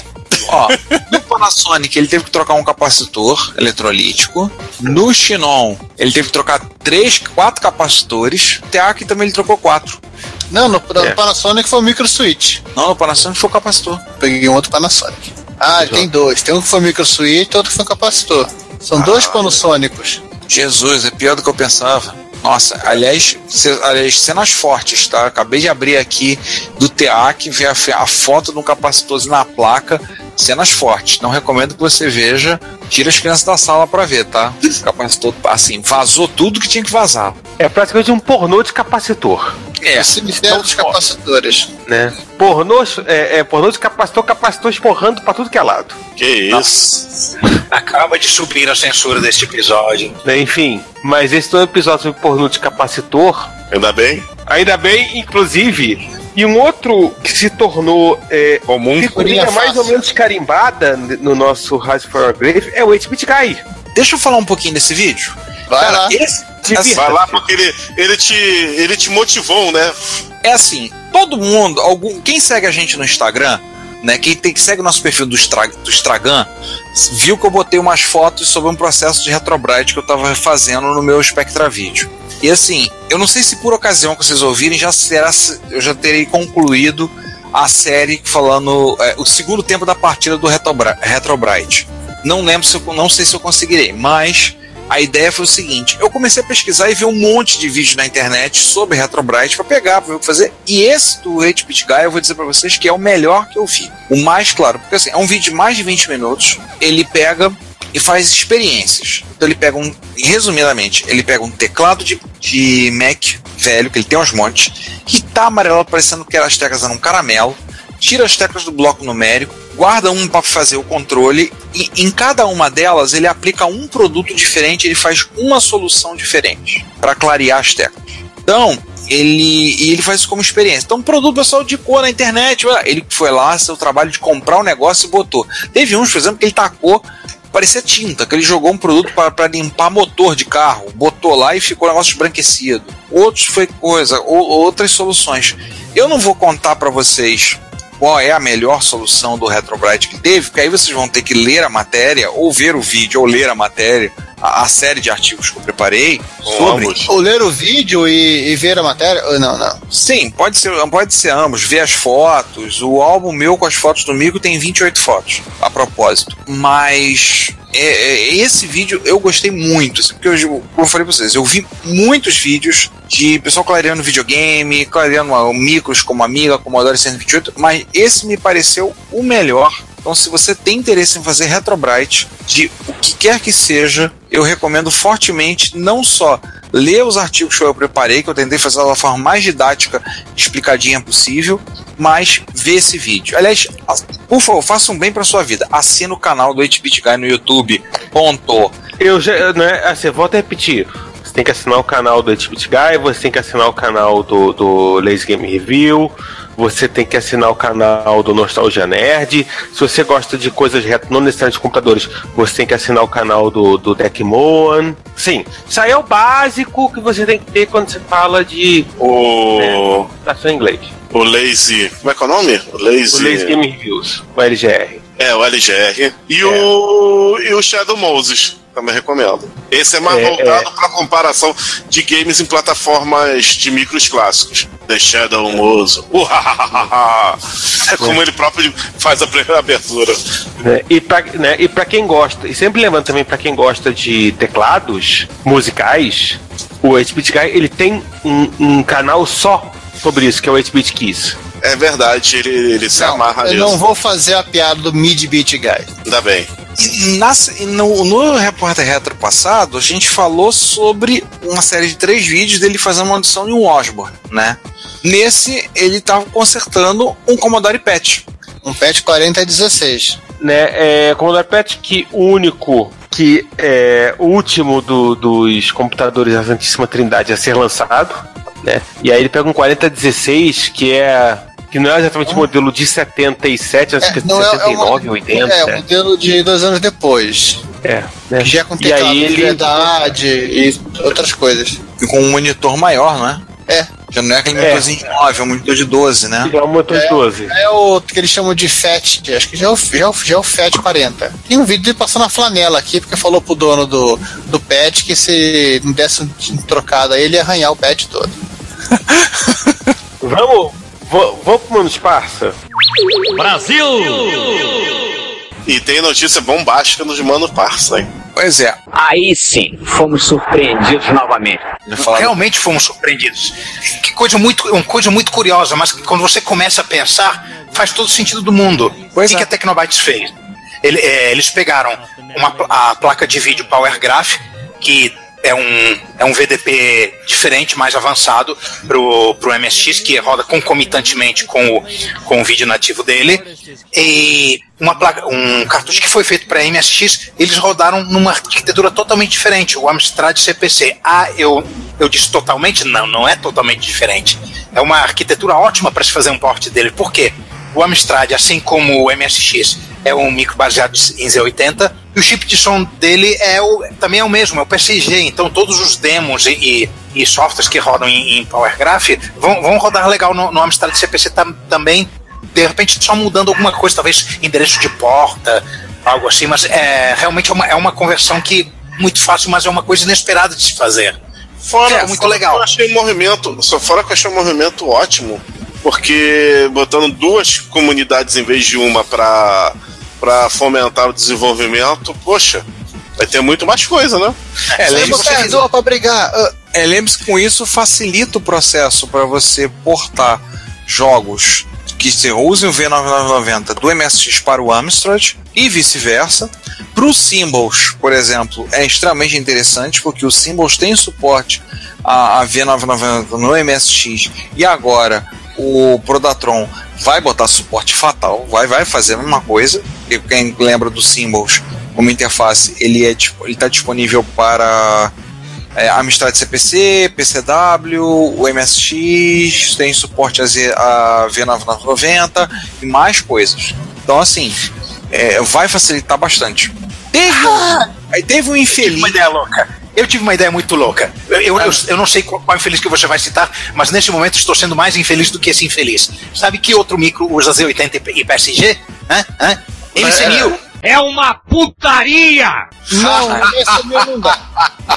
Não, Sim, Power Graph no MC1000. Queremos. Não, não, o problema do MCMU é que ele, tá, ele, o meu 847 atrapalha os 80. Ué, como? O, o cara que fez a, o cara que fez um port de um jogo que também tem pra Coco, para aqueles laser something da VTEC, ele comenta, né, que assim, que é, que é uns 80 como 847 também, ele comenta que que ele faz assim, tipo, gente, é, os 80 não foi feito pra falar com o 847 e vice-versa. Então um atrapalha o outro. voltando só nesse negócio do, do V9990, é, vai facilitar essa ponte. E eu sei que eles já estão com várias encomendas, todas do exterior.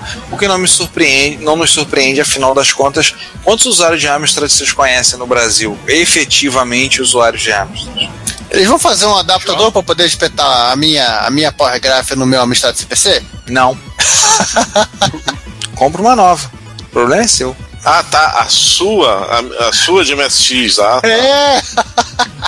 Não, Giovanni, não inventa. E ainda falando da, da Tecnobytes, por ocasião que vocês ouviram isso, os primeiros, ah, na ordem de chegada, os primeiros que compraram o expansor de slot já estão recebendo. Já estão recebendo os expansores. E imagino que estejam bem satisfeitos com, com o trabalho dos expansores, né? Eles, eles colocaram alguns recursos no expansor bem interessantes, como por exemplo, se você colocar uma fonte que não aguenta, o expansor não liga, fica o LED piscando. Se dá problema, ele sinaliza. Tem várias coisinhas que eles acrescentaram no expansor de slot para fazer com que ele ficar, para que o uso dele pelos usuários fosse o mais interessante possível. Além dos interruptores para você ligar e desligar os slots que você está usando, né?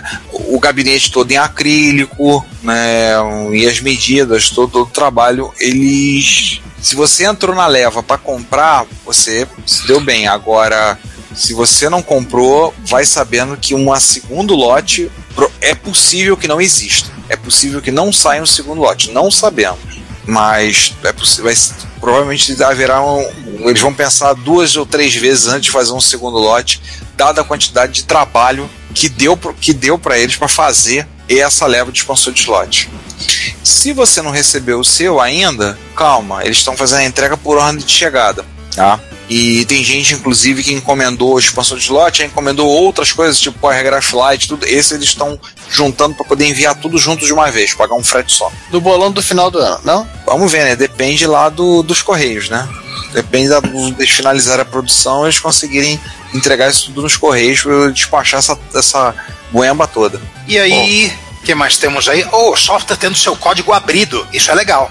É o seguinte, Rick Beat lembrou que apitou lá de que o desenvolvimento do, do emulador dele, de MSU, BRMS, popular Birimish, é, fez 20 anos agora. E o que, que ele fez? Ele recuperou todos os códigos fontes dos backups de todas as versões e jogou todas no GitHub, né? Inclusive, ele recuperou a data e a hora de cada release. O que significa que você vai, se você for no, no, no GitHub. Cada né, do- commit representa uma, uma, um release do emulador. Exatamente, cada commit é um release e as datas do, do, do commit são as datas do, do em que efetivamente ele fechou a versão. Então, por exemplo, a versão 2.1, que é a primeira versão com suporte a MS2, você pega o, o, o GitHub e vai te dizer que foi comitada em 29 de julho de 1999, Hum. né? Agora, hein, Foi a primeira versão que funcionou MSX2, não é isso? É a Isso. primeira suporte MSX2. dele, do, do Birimish. É, pra que, só para explicar para quem é do, do para quem é do, do meme pra, pra cá, né? A garotada Do meme pra cá. o Birimish assim, foi um dos primeiros emuladores de MSX, primeiro emulador nacional. É que o totalmente o único. Não, tem o do, do Paulo também. Que o, Web, Ah, Web tem o WebMSX. todo isso que tinha assembly de, de 80, acho que de 80 386, né, César? 386. É, É, mas, suporte, exi- mas ele acrescentou suporte às extensões MMX do Pentium. É, porque ele usava é, Turbo Assembly e o Turbo Assembly não tinha suporte a MMX. E aí teve que programar na mão. É, e rodava razoavelmente bem num simpático 486. No 386 nem tanto, né? No 486 com certeza rodava bem. Lembro do meu, do meu notebook 486 DX50 que rodava uma excelente performance, apesar do monitor monocromático, o, o Birimish. Não é aquele monitor Hércules que você tinha, não, né? Não, não, meu notebook Toshiba, um Toshiba Satellite Something. Ah, tá, ufa. Por um momento eu pensei que era aquele, aquele que você tinha aquela. Não, não, ele era só VGA. Mas o monitor dele era qual fósforo? Hã? Qual cor, quer dizer? Não, LCD, monitor monocromático. Os notebooks tiveram monitores monocromáticos em algum momento É de o suas vidas. notebook. É o Sim, notebook. sim. Ah, sim. Aquela telinha meio verde, né? Branca leitosa. Isso. Agora me situei. Então, vamos para as notícias que abalaram o mundo? Bem, as notícias que, as notícias que nós vamos ler não tem. hum, Elas não estão em ordem, né? Estão em ordem de visualização? São as melhores, as mais vistas, as, ma- as mais comentadas, as, ma- as mais. as que causaram mais impacto. E como são, e como tinham tanta, teve tanta coisa interessante, em vez de a gente falar assim, nós vamos falar de seis. Só porque a gente é chato. Então, Juan, como é que é esse papo aí do Xerox Alto? O que, que rolou aí do Xerox Bem, Alto? bem, houve um trabalho é, bastante longo de restauração do, do Xerox Alto, que é o primeiro computador é, que tem a ter interface gráfica, né, desenvolvido no Palo Alto Research Center, o Parque. 1973. conseguiram finalmente bo- botar, botar, botar o computador para funcionar. Maquininha com, com, com monitor em, é, em, modo, em modo retrato, né? Totalmente fora do convencional. Um mouse que até, até parece um- um- que até lembra os mouses modernos. E quem está envolvido. É Quem um está mouse que envolvido parece mais uma capivara. é, quem está, para, para vocês que acham que Sheriff só sente atração pelo interior do silício, aqui ele está, ele participou dessa restauração. Ou seja, não, não, não é só, só ver, ver- ver- não é só ver o interior de chips que ele gosta de fazer. Ele participa aqui do vídeo demonstrando o computador em funcionamento, rodando vários, vários programas diferentes, jogos in- in- inclusive.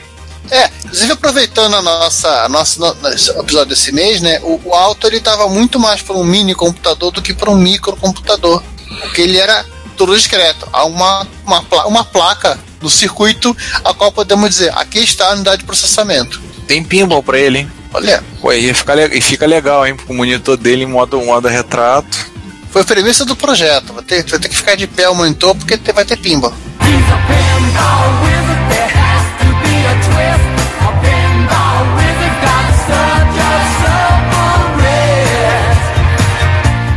Seja, é, na uns- realidade, eu, é, eles já estavam, eles já estavam como é que é, é, é, a- anos antes é, antecipando o que viria a ser o Space Cadet.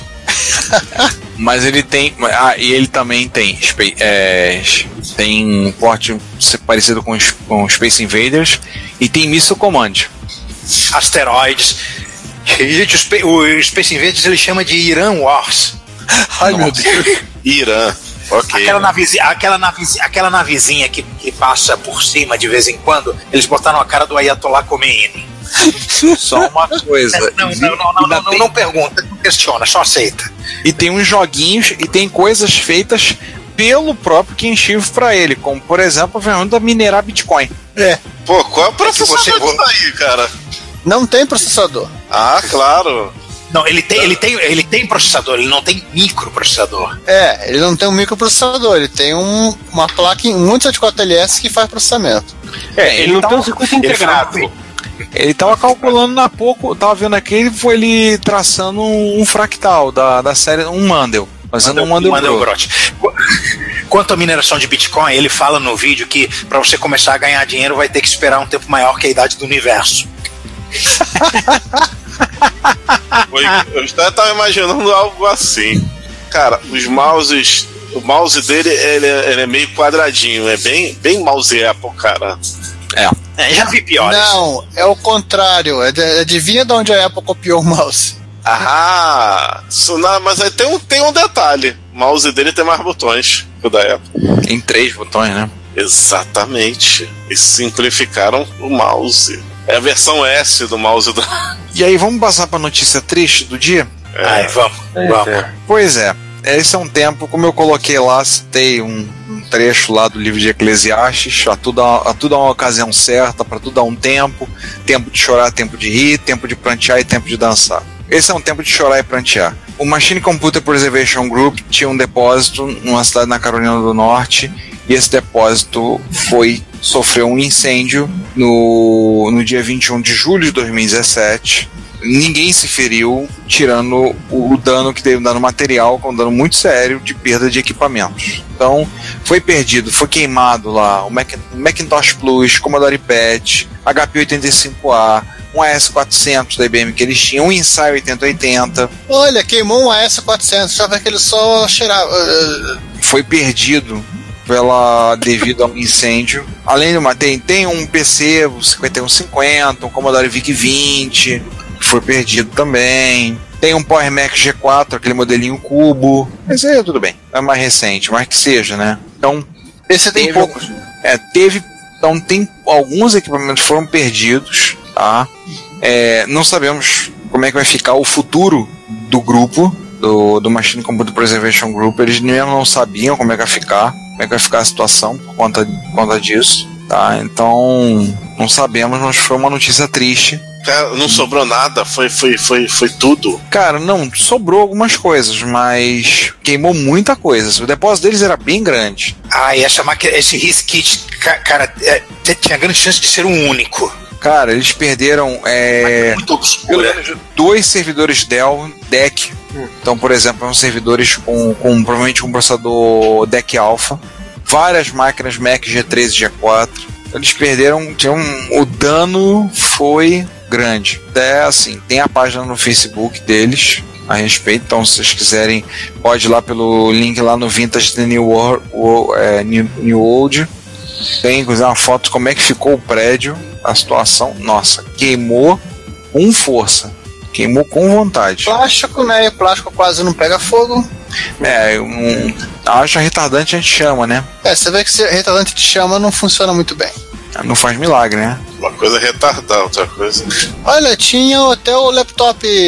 O One Laptop for Specialty. Verdinho, É, canto superior direito. Não, e muita coisa foi perdido lá do, e foi perdido do, do todo da, do workshop. Que é, na verdade, esse grupo fica dentro de um complexo chamado o Foothills Community Workshop. Pergunta imbecil. Tinha um, um Apple 1 lá? Não. Mas você tinha, era um, um workshop para a comunidade, eles tinham muitas coisas que não tinha só a coleção de micros. Então tinha salas para dar aula para soldagem, montagem de trabalho, coisa para estudantes, para trabalhar com robôs. Tinha um, é, um programa, uma coisa que eles têm até ligado, ligado ao Google, um programa, é, um pro- o CS First Classes, que é um programa patrocinado pelo Google para trazer estu- estudantes de ensino fundamental ter contato com consciência da computação e programação. É, sala para introdução de curso de robótica, Arduino, muita coisa foi perdida. Não foi só a coleção de micros, mas a laboratório, pô, nossa, laboratório de fabricação com cortadoras laser, cortava acrílico MDF, o laboratório de eletrônica, o, o material deles de radioamadorismo, gente, assim, dano foi severo, foi bem severo, e eles estão fazendo a campanha, tá no Generosity, que é um site ligado ao Indiegogo, para levantar recursos. Então eles já dos 10 mil que é o alvo, eles conseguiram arrecadar no momento da nossa gravação 2.505 dólares por 20 pessoas no último mês. Então, se você se, se sente tocado a fazer uma doação, dá um, mandar uma, uma graninha para eles para ajudar. Pra ver se se reconstrói de novo, pra ver se eles. É, para recuperar tudo, né? Para conseguir recuperar tudo. Se você tem uma conta no Indiegogo, você pode chegar lá, tá, fazer uma contribuição. Qualquer valor, eles vão estar muito agradecidos, porque vai ser muito necessário para eles. Bem, vamos seguir então, bola para frente? Vamos. E aí eu deixar pro César falar, porque o César, o César é mais íntimo desse cabra aqui que escreveu essa matéria. Jimmy Maher, o, di, o Digital Antiquarium. Que chama o computador de ela. É, né? O. Assim, ele já tinha feito uma saga, daquelas sagas que ele faz de 450 partes, sobre qualquer coisa que ele comenta, desde é, Infocom até a gênese do, do PC. Felizmente, né? O Ars Technica ao republicar, fazer uma mudança que ele, ele condensou em duas partes. Então é muito mais fácil. Sim. Né? Se você comparar, por exemplo, com outra coisa que ele fez o negócio, que foi a história de Tetris, ele fez em oito partes. Convenhamos, é muito mais fácil. isso porque ele, diferente da gente, ele não coloca aquela, aquela barrinha de ler, ler, é, continuar lendo, né? Não. Todos os posts dele não tem o continuar lendo. Continuar lendo você continuar rolando. É continua rolando. Então, se você acaba se perdendo no blog. E, e, né, não, e, e no caso das técnicas que tem, né, né, tem show infinito, né, assim, realmente você condensar abre aspas em duas partes é muito melhor para ler. A propósito, César, ele cita o Robert Kringle duas vezes na, na, na parte 1. Um. Na parte 2 ele não cita ele não cita nenhuma vez. Ou seja, pode contar duas estocadas nos livros do, do Kringle. É, claramente ele. ele. Eu não diria que ele tem um certo prazer de estocar o- o- os livros do Kringle, mas digo assim, não é algo que, que o distante quadro fica assim, muito triste de fazer, então. Não, tem problema, o Kringle ele não viu nada. Cara, o próximo é legal. O próximo é uma lenda dos anos 80. Uma lenda Da terrinha, né? Pois Lenda é. da terrinha, né, Ricardo? É, lenda, lenda da terrinha. Durante Terrinha da rainha. Não. Ah, Terrinha. não, da terrinha.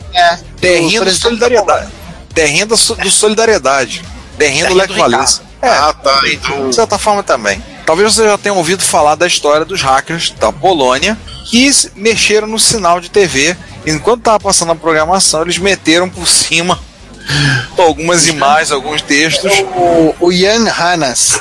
inclusive, inclusive colocando o símbolo do, na época do Sindicato Solidariedade, o Leco Valesa, né? Não sei se vocês conhecem, já ouviram falar da história. Bem, se não conhecem, lá no Omicrono resolveu sair uma matéria contando tudo, tudo a respeito. Inclusive detalhes sórdidos. Se vocês quiserem uma, uma versão resumida, tem um post meu de 2015 em que eu faço a resenha de um livro que tem essa história. É, o, o artigo no Omicron tá em espanhol, tá? É um artigo em espanhol. Então você tem. É, inter, é um matéria inter, é interessante para conhecer, para ver como é que foi essa história. Que foi um momento que o hacking teve, o, hacking teve um viés de, de é, protesto político, tá? Eles usaram. Eles usaram o Exchange Spectrum. Essa é a parte da rainha que eu tava falando.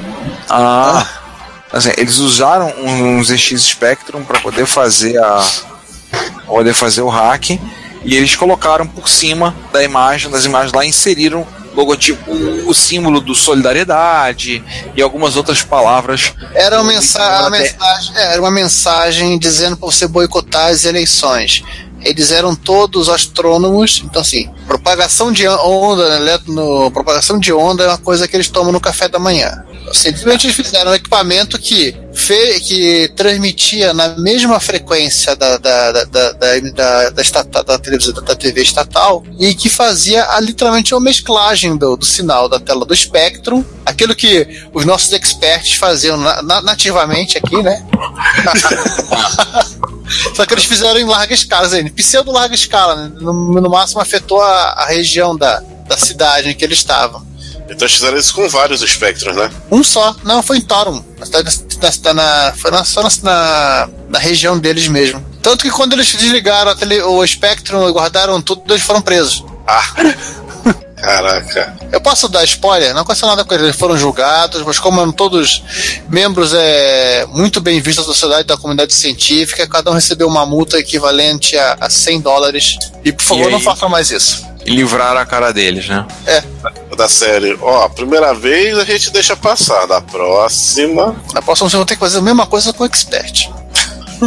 Não, é, é, seria eles eles eles falando, não, oh, eles têm, não, eles vez, vamos fazer com o expert, vocês vão ver. vamos é, vamos é, gerar interferência em todo o leste europeu e um pedacinho da Escandinávia. Exatamente. Mas e aí, aí corre o risco de ser uma, não a interferência que ele queria, mas a interferência que o expert queria. É. é. Aliás, uma coisa que não é só o expert que fazia interferência, não. Tinha vários clones de Atari que faziam as interferências bonitas. Às vezes não faziam porque eles queriam, é porque. sei lá. Com certeza não, não. Cansei de ligar a televisão, às vezes, num, num canal com ruído e tá, e tá, o, tá lá o joguinho do vizinho. É, que é pior, esse inclusive é intencional, Master System Super Compact. É. A com anteninha. O princípio é o mesmo. Então. E essa é intencional. Uhum. Ou seja, você e seu vizinho vão jogar. Não, você vai jogar, seu vizinho, seus vizinhos vão ver você jogando Sonic. É. Ah, mas eu queria ver novela. Não, você vai ver Sonic. O problema é seu. e aí, e aí qual é a seguinte aí? Uma que me surpreendeu foi um post que eu fiz juntando três fotos, já são, três ou quatro fotos de coisa que eu achei interessante para começar a semana e tá lá entre os mais vistos. Mas também, né, assim, eu vou confessar que a, primeira foto eu botei de propósito para poder atrair. E, eu, e realmente ela é impressionante. Uma estátua de um MSX gigante erigida pelo governo do Kuwait. Faz gente, sentido no contexto. Gente, é um, é essa um... é a meca do MSX. é uma homenagem. Volta, né, é uma homenagem ao Alamiá. O micro é, um, é, um, é um Yamaha pelo gabinete. E é uma homenagem que eles fazem ao Alamiá pelos serviços prestados pela região, na região do Oriente Médio. Tem vendido. Cara, é impressionante. Pergunta, essa, essa, essa, essa estátua obviamente não tá mais lá, né? Tá, tá. Tá até hoje? Foi feito recentemente. Ela é mais recente. Eu não tenho maiores informações a respeito, vou confessar a vocês. Não tenho. Olha, é só pegar o Google, Google, Google Maps e ficar procurando a MSX no, no, no. É, é só ficar procurando, né? Pegar o Google Maps e ficar rastreando por cima, né? Onde se acha. Agora nós já sabemos onde é que o Ricardo vai viajar nas próximas férias. Eita. A segunda foto é o como é que era a redação da MSX Magazine, isso pelos idos de 1991. Então, assim, além, tinha MSX na redação, tá? Você Atenção pode ver na. Que, que, não só o MSX, como, como isso aqui que tá, tá logo aqui da, da parte inferior, é um Turbo R, não? Sim, sim. Olha o João falando que é Turbo R no MSX aí. Não, não, não falo, não falo, não sou eu que falo isso. Tem um Turbo R lá. É um ST. É, ah. e não existia GT nessa época. Mas dá é. pra ver com os conectores aqui. Sim. Oh, olha o Jag, hein? Aham. Uhum. A terceira foto é um cartucho Mega ROM da Lamia, da Almit, Almit Tali, desculpa. A terceira foto é um cartucho Mega ROM da Almitali, tá? É uma, apenas uma curiosidade, porque era um cartucho. Normalmente ela só fazia cartucho de 32K, mas esse cartucho é em 128. Eu não sei o que, que tem nesse cartucho, tá? Gente, não, é é, não, é o Alcorão, né? Não, não é o Corão. Se algum dos nossos ouvintes souber o idioma árabe, queremos, queremos tradução disso que está escrito aí, por favor. E a última foto é uma foto da fábrica da MITS montando o Altero 8800 lá pelos idos de 1975. Cadê os funcionários? Cara, deve ser da hora do almoço. O cara foi lá, pegou a O- câmera e fez o- a foto. o- os Alter se montavam sozinhos. O cabra deve ter feito uma. O cara deve ter tirado essa foto na hora do almoço, né, ô? Sei lá, ô, galera, sai todo mundo aí da, do, eu tirar foto. Como é que é? O Alter, é, o Alter é, seria, seria as primeiras máquinas de Von Neumann?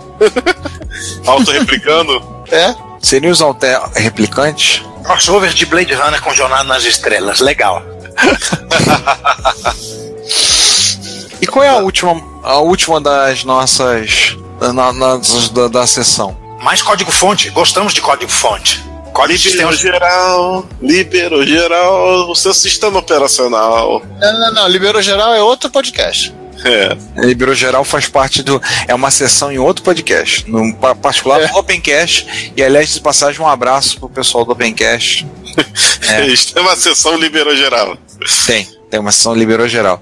É, um abração pro pessoal lá, pro Diego, pro Ivan e pra toda a galera lá do Opencast. O, essa, última, essa última aqui são dois códigos-fontes liberados de sistemas operacionais. Então tem esse A2 OS X, que é um sistema operacional para Apple II, que roda em Apple IIe padrão, tem multitarefa cooperativa, é, tem o Stack TCP/IP e a interface dele lembra muito a interface do Unix. Mas, Realmente.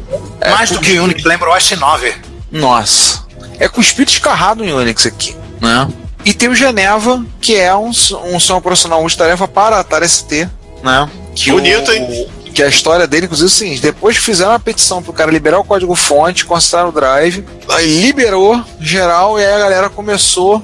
Aí ele começou a fazer novos builds e começou a fazer uma, produzir mais versões e resolver todas as questões que são necessárias para liberar o código fonte. Não é tão simplesmente o cara pegar e dar o código, muitas vezes. O cara tem que ver questões, trechos de código que tem patente, que tem algumas coisas que limitam, tem licença de Tirar, uso. tirar as barbeiragens que ele escreveu.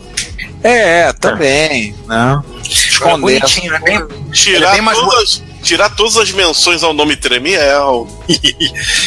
Isso pra não, pra não, pra não de- ter raios e trovões, né? Exatamente. Então, Agora o sistema é bonitinho, né? Bem mais bonito que o desktop padrão do ST. Ah, é. com certeza. Não, mas tem um, tem um outro desktop padrão da ST que também se pode utilizar. Do próprio. Do próprio. É, do Multitoy, se eu falar a memória. Agora eu tô. Não tô lembrando a cabeça. E pode, você pode usar também o, o- um substituto para interface. Que, inclusive é. um software até hoje desenvolvido para Atari ST e que roda no, no primeiro modelo da Atari ST. Qual? Você, você roda um programa e lá tá about 2017.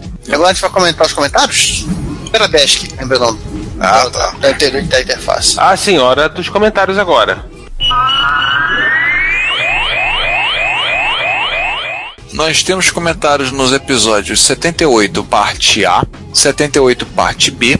E se eu me lembro bem, nós temos comentários também no o Repórter Retro. A gente não, não. Vocês sabem a regra, nós não comentamos o Repórter Retro, apesar dos seus cinco comentários. Muito obrigado, vocês comentaram. Mas nós temos. eh, Se eu não me engano, nós temos comentários também no Retro Hits. Não, não tem. Ou tem? Acho, acho que teve um dos retro hits a gente teve. Vamos ver. 157, acho que no 156 a gente teve. No 156 a gente teve. Ah, Então, então vamos comentar. Então nós temos comentários no episódio 78, TRS-80, parte A, onde nós fizemos a segunda parte da nossa conversa sobre a Trindade 77, aí no caso falando da empresa que antes lidava com couro. Não, não é a Qualeco. E aí posteriormente veio chegar que fundiu Radio Shack, Tandy, e vocês já ouviram o episódio, não vou ficar explicando tudo de novo. E aí tivemos sete comentários, Tem um sendo bate-papo sobre o ruído. É, que é uma. Dos, dos 7, 5 são bate-papo sobre um ruído aos 22 minutos e 53 segundos do episódio. Um ruído que dura cerca de um segundo. E eu vou ser honesto, gente, não ouvi o ruído e não mudei o episódio por causa desse ruído. Então, por causa de um segundo, ficou o ruído mesmo que se. Não, eu também não vi. Eu, ou nós dois estamos ficando surdos. É. É uma boa opção. É, não é uma boa opção. Nossa idade já avançada. Fale por você, eu sou do Pokémon pra cá. Aham. E, e dos outros dois comentários que temos, temos o, o Fernando Boaglio, ah, comentando muito bom o podcast, vi na Wikipedia o primeiro modelo, no caso do TRS-80, e achei até simpático. No, E- o, o segundo do, do Hernandes Fernandes, lá no Minuto Desenho, homenagem ao João, que eu não consegui lembrar o nome da revista que ele comprava um monte de coisa na infância dele. Era o catálogo Qual a Hermes. A Hermes. Que Hermes? Eu lá comprava Hermes. Então tinha também o catálogo Hiroshima e outros ligados a Hiroshima, como Lark, Enciel e Sabrina Sato para Hiroshima. Aliás, o comentário do, do Hernandes falando que sim é o catálogo Hiroshima, mas não o catálogo chama Nagasaki. Mas tem um catálogo chamado Sabrina Sato. É, quase igual. Oi, gente. Não sei como ainda anda hoje, mas lembro que o catálogo Hiroshima tinha nos anos 90 moda feminina, artigos pro lar, um tipo de brinquedo, cosméticos e esporadicamente livros. Não tinha computadores. A Não, última não. vez que a última vez que eu que acho que eu vi a Hermes tinha computador. No pior dos casos tinha, tinha mesa de computador e capinha de computador, mas tinha coisa de computador. É, assim, a venda por catálogo ela nunca decolou no Brasil, no final das contas. Ape- Apesar da Hermes ter é, conseguido criar um, um modelo de negócio que resistiu durante muito tempo. Mas, ao contrário dos Estados Unidos, em que era uma coisa absolutamente comum a, a venda por catálogo, e tanto é que você tinha a ideia dos catálogos, né, dos produtos anuais, a Radio Shack talvez seja o exemplo mais próximo né, do nosso é, é, conhecimento de mercado de, de, né, de, de, de micros, mas durante muito tempo a Jameco iria do nada assim. Não comprava nada. É, eletrônica. Não comprava nada, mas eu me divertia dentro dos catálogos da Jameco. 500, 600 páginas. É, no final da década de 90, o catálogo da Jameco ainda tinha fonte de Apple II no, É. no estoque. Então, é, ao contrário dos Estados Unidos, no Brasil não, não decolou muito. Mas, mas a Hermes teve um, um- um público que certamente a fez durante muito tempo ma- manter-se viva no mercado, né? Viva e, e, e a- e atingindo esse mercado com gente. com grifes, né? Vamos dizer assim. Sabrina Sato, de certa maneira, é uma marca. Então, é, assim, é uma coisa também. é, Mas enfim, vamos, vamos passar pro próximo. Sim. Na parte eu tô B, falando um catálogo atual da Hermes aqui, mas não tô achando no computador, não. na parte B, nós temos o Fernando Bago mais uma vez elogiando, dizendo muito bom episódio. Né? E é E, o, ele falou. e o Danjovic que quase faz um post, né? Ah, sim, sim. Ele comentou É. várias coisas a respeito que a gente comentou. É. Vamos lá, vamos, vamos ler. Vamos. É, ele, ele ah, o- interessante a discussão sobre a quantidade de colunas por linha versus largura de banda das TVs. O uso das 64 colunas acabou levando o TRS-80 a um uso mais profissional. Outros micros pessoais, lançados muito depois, que contavam com recursos mais poderosos, entre eles processador mais rápido, mais memória, teclado com mais teclas, coisas etc e tal, acabaram sendo usados quase que exclu- exclusivamente para entretenimento por oferecerem modos de texto com apenas 32 ou 40 colunas. Assim, é, no caso do MSX1, se- tem um certo momento em que a primeira coisa que se fazia quando é, você queria usar profissionalmente um MSX1, Cartucho ou você de 80 espetava colunas. 80 colunas, ou quando você não conseguia comprar um cartucho de 80 colunas, você espetava um, um, né, você, você usava em software uma fonte de 64 colunas. Sim. A a- Discovery fazia isso. Discovery barra Hightech faziam isso. faziam isso, assim. E detalhe, os- a, a rotina que eles fizeram não era compatível com a MSX2. Rodava É, na você MSX2 morreu. dava pau. Mas, assim, esse, assim, no caso do MSX, talvez tenha, do MSX1, talvez tenha sido o exemplo mais claro do, do que o Danjovic falou, porque, na verdade, quando o MSX2 sai com 80 colunas, suporte de 80 colunas, né, enfim, o patamar muda. Sim. Mas, enfim, vamos continuar, porque a gente não, só, só chegou pela, até essa parte ainda. A entrevista do Steve Leininger também é muito bacana. Esclarece por que usaram os 80 com clock tão baixo bem como tantas ROMs em vez de uma só de maior capacidade. Apesar do Model 1 ter sua venda posteriormente proibida pelo FCC, na época do projeto eles já tinham preocupação com esse órgão. Tanto é que, assim como a Apple, eles colocaram apenas saídas de vídeo composto em vez de RF. O mesmo vale para fontes que acabaram fazendo convencional em vez de chaveada. Pontos Mas todo, extras. fa- mas todo mundo fazia fonte convencional em vez de chaveada na época. É. Eu acho que a diferença de preço era bem razoável. Era suficiente para o cara não fazer uma chaveada. Mas enfim, alguém com tabela época pode nos confirmar ou corrigir isso. A, a fonte do Apple II não é chaveada? A Apple tinha que justificar porque que o mico custava três vezes o preço dos outros, né? Ela, assim, ela tem, ela tem bem mais circuitos, né? Não, é uma, não é só um trafo e meu Deus, porque ela tem mais circuitos dentro dela. Pontos extras para o cuidado que tiverem em usar soquete em fazer uma fonte de alimentação mais elaborada, de modo a proteger os circuitos internos no caso de falha, de simplificar alguns sinais de controle dos 80, de modo que o conector de interface fosse amigável para expansões, principalmente para adição de memória dinâmica. Assim, é, é, é, é, eu, eu acho que tá um ponto aqui que o David fala que a gente tem que lembrar que basicamente expansão de RAM era a primeira coisa que se pensava. É verdade. O, tá, talvez a segunda, tirando o disquete, David disquete. Mas a expansão. Até porque a quantidade de coisas que você podia rodar com 16K de RAM era provavelmente três, mais de três vezes menor do que a quantidade que você rodava com 48K de RAM. Não. É, tal- talvez o Juan possa nos ajudar nisso. Uma das primeiras coisas que, que fizeram, que o, o meu cunhado, na época que eu morava na, na, na casa dele, fez com aquele D8000, que foi o meu, o meu primeiro computador doméstico, foi expandir de 16 para 48. Tinha alguns jogos, de- é, alguns jogos de linguagem de máquina que precisavam. né? E ó, isso, isso vocês lembram, quem, quem lembra, uma das coisas que o marketing, tanto de Gradiente como de Epicom Bar Sharp usaram, era que o MSX tinha 64K de RAM. Tudo bem que o Basic só, só olhava os 28.815 bytes, mas tinha 64K de RAM. Mas aí agora vem fazer a pergunta, uma pergunta. É, isso, essa memória que é, os programas usavam veio anos mais tarde, mas no lançamento ou um ano depois não tinha tanta demanda assim de memória para os programas, não? A não ser que você precisasse. Para quem programava em Basic, era muito difícil chegar a precisar de, de, de mais de 16K. Mas aos poucos começaram a surgir aplicativos que, que precisavam. E até alguns jogos. Não, não e, não, e mesmo dependendo do aplicativo, ele pode não ser programado especificamente para pedir 48K, mas ele era extremamente beneficiado com isso. Por exemplo, editor de texto. Ah, tamanho do É. texto. Né? O editor de texto ele podia armazenar mais texto na memória com 48K.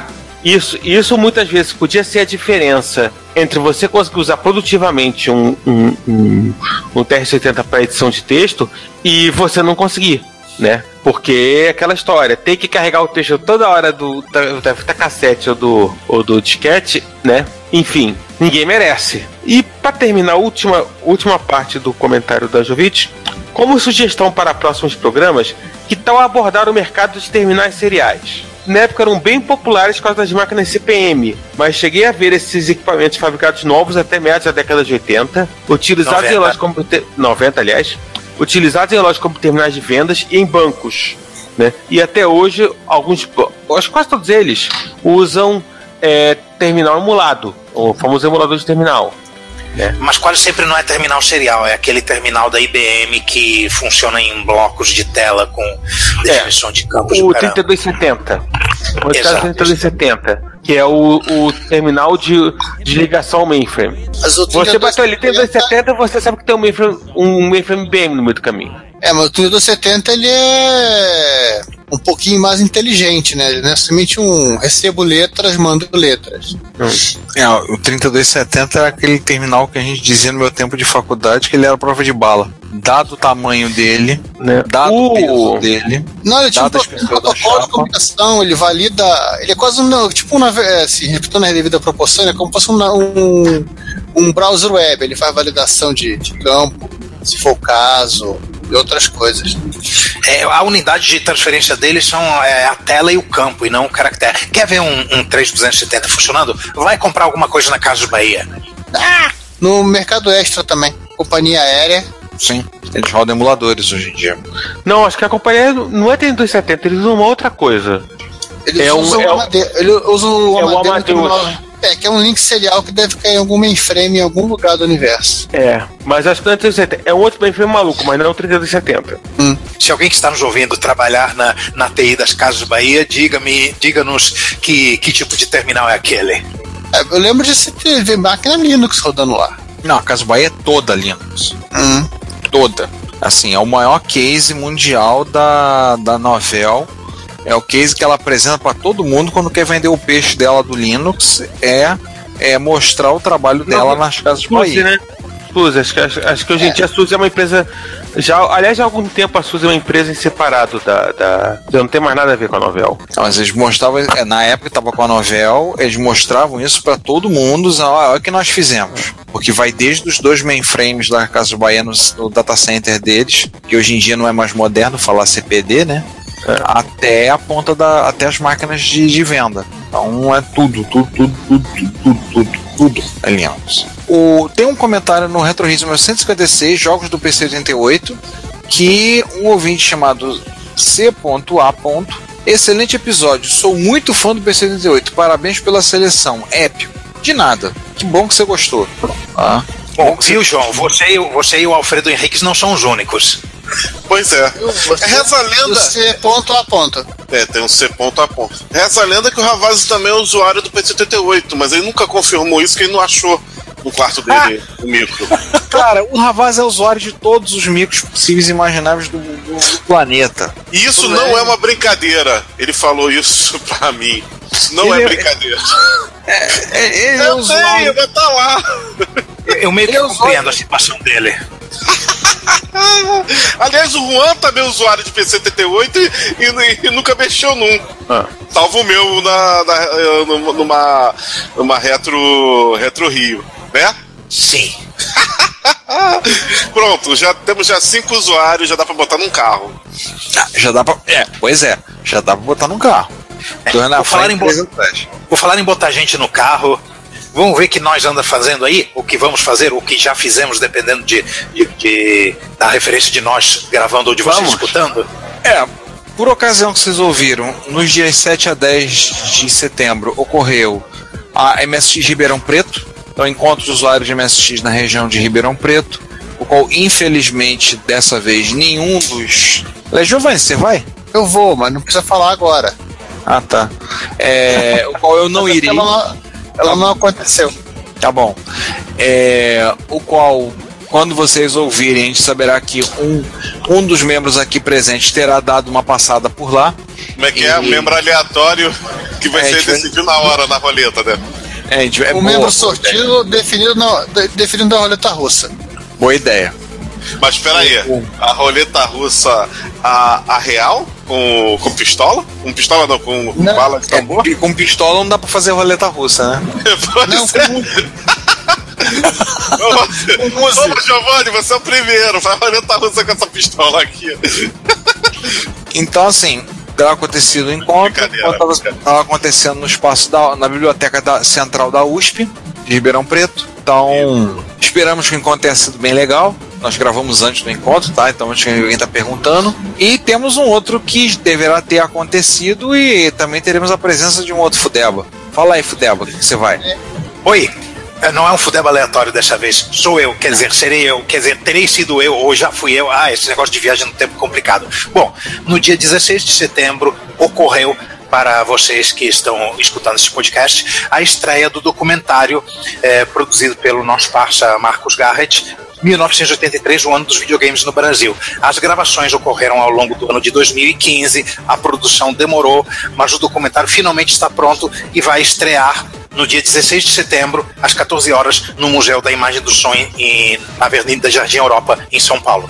Razoavelmente perto da estação Fradique Coutinho do metrô. Estarei lá, documentarei, farei imagens, farei vídeos e vocês terão um reporte da, da coisa no É.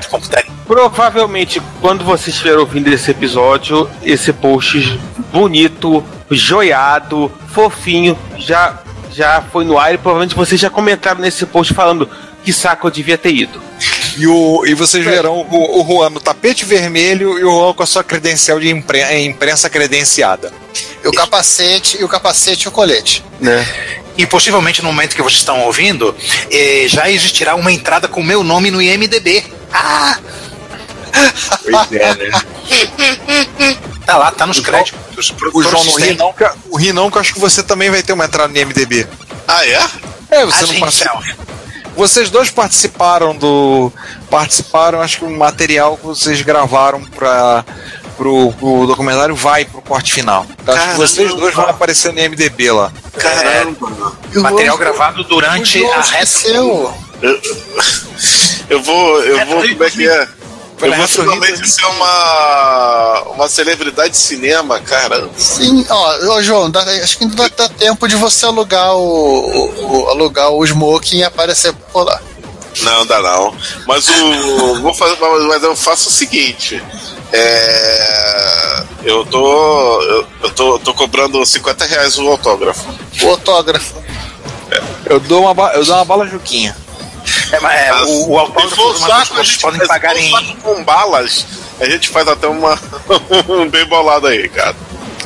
O, o autógrafo do João vocês podem pagar com 1541 quebrado. É, Olha, pra, pra, pra chegar no valor desejado, eu vou ter que ser vários. Isso vai pesar muito. você vai acabar dando autógrafo para morrer sufocado, no final das contas.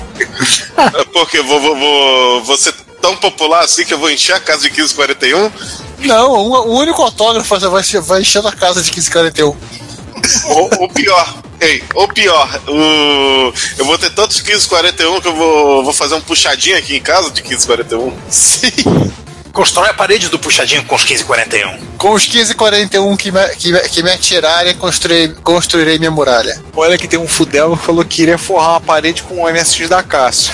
Não é o Werner que falou isso, né? Claro que foi.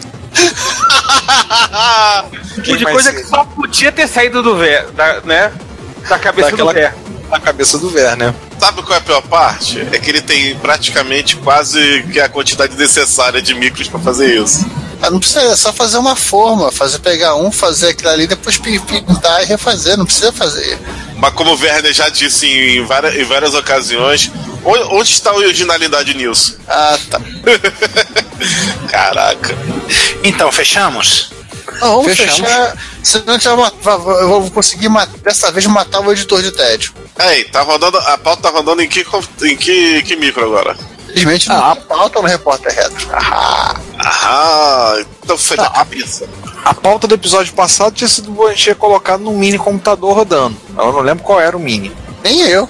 Acho que ninguém lembra mais qual é. Ah, Cara, roda a pauta naquele, naquele Odisseia europeu que o, que o Chad consertou. Aquele de, Boa. aquele de bunda. É aquele de. que tá parecendo Bunda um amarela. babuíno, né? Aquele tá parecendo um babuíno, né? A Sim. bunda é uma outra cor. Aí a minha única dúvida com aquele- com aquela, aquela máquina é o seguinte: como é que eu gravo os programas? Em ROM. Que ROM? Você digita o programa em Basic no teclado e tá reclamando do quê? Ela tem um teclado pra digitar. É, tu já viu como é que é o teclado? Membrana. Silêncio mórbido agora. Ninguém merece um destino desse. Vamos, vamos poupar o Giovanni desse destino. Vamos, vamos botar um PC-88 pra, pra rodar a pauta, que é mais, mais amigável, né? É, é mais fácil. Dá É pra mais, gravar não, não, é mais fácil tentar descobrir em que, em que mini computador foi parar a pauta pro próximo episódio. Aliás, vamos encerrando por aqui. Vamos. Vamos. Tá bom, né? É, é, tá bom, bom, gente, né, até semana. É, literalmente até semana que vem, se tudo correr bem. É, com um episódio redondo, pelo menos na numeração. Nosso oitentésimo episódio. Vamos fazer um- uma efeméride do episódio. Vamos. O É, próximo oitentésimo Retro terá seria- uma efeméride do, re- do Retrocomputaria. Sim, o oitentésimo episódio. Então, gente, até mais e que os outros se despeçam agora. Pessoal, bom dia, boa tarde, boa noite. Até o próximo episódio. Fui. Gente, então eu vou me despedindo. Uma, uma boa, um bom dia, uma boa tarde, uma boa noite pra todo mundo. E até o próximo episódio. Tchau, tchau. Gente, eu tô indo embora. Valeu. Fui. Tchau. É, continuem ouvindo a gente. Ano que vem tem, tem episódio. Tá bem bacana. E, enfim. Bom dia, boa tarde, boa noite. Tchau. Se você quiser enviar um comentário, crítico, construtivo, elogio ou contribuir com as erratas desse episódio, não hesite. Faça! Nosso Twitter é retrocomputaria, nosso e-mail é retrocomputaria.gmail.com e nossa fanpage é facebook.com retrocomputaria. Ou deixe seu comentário no post desse episódio em www.retrocomputaria.com.br. Como sempre dizemos, seu comentário voluntário o nosso salário. Muito obrigado e até o próximo podcast.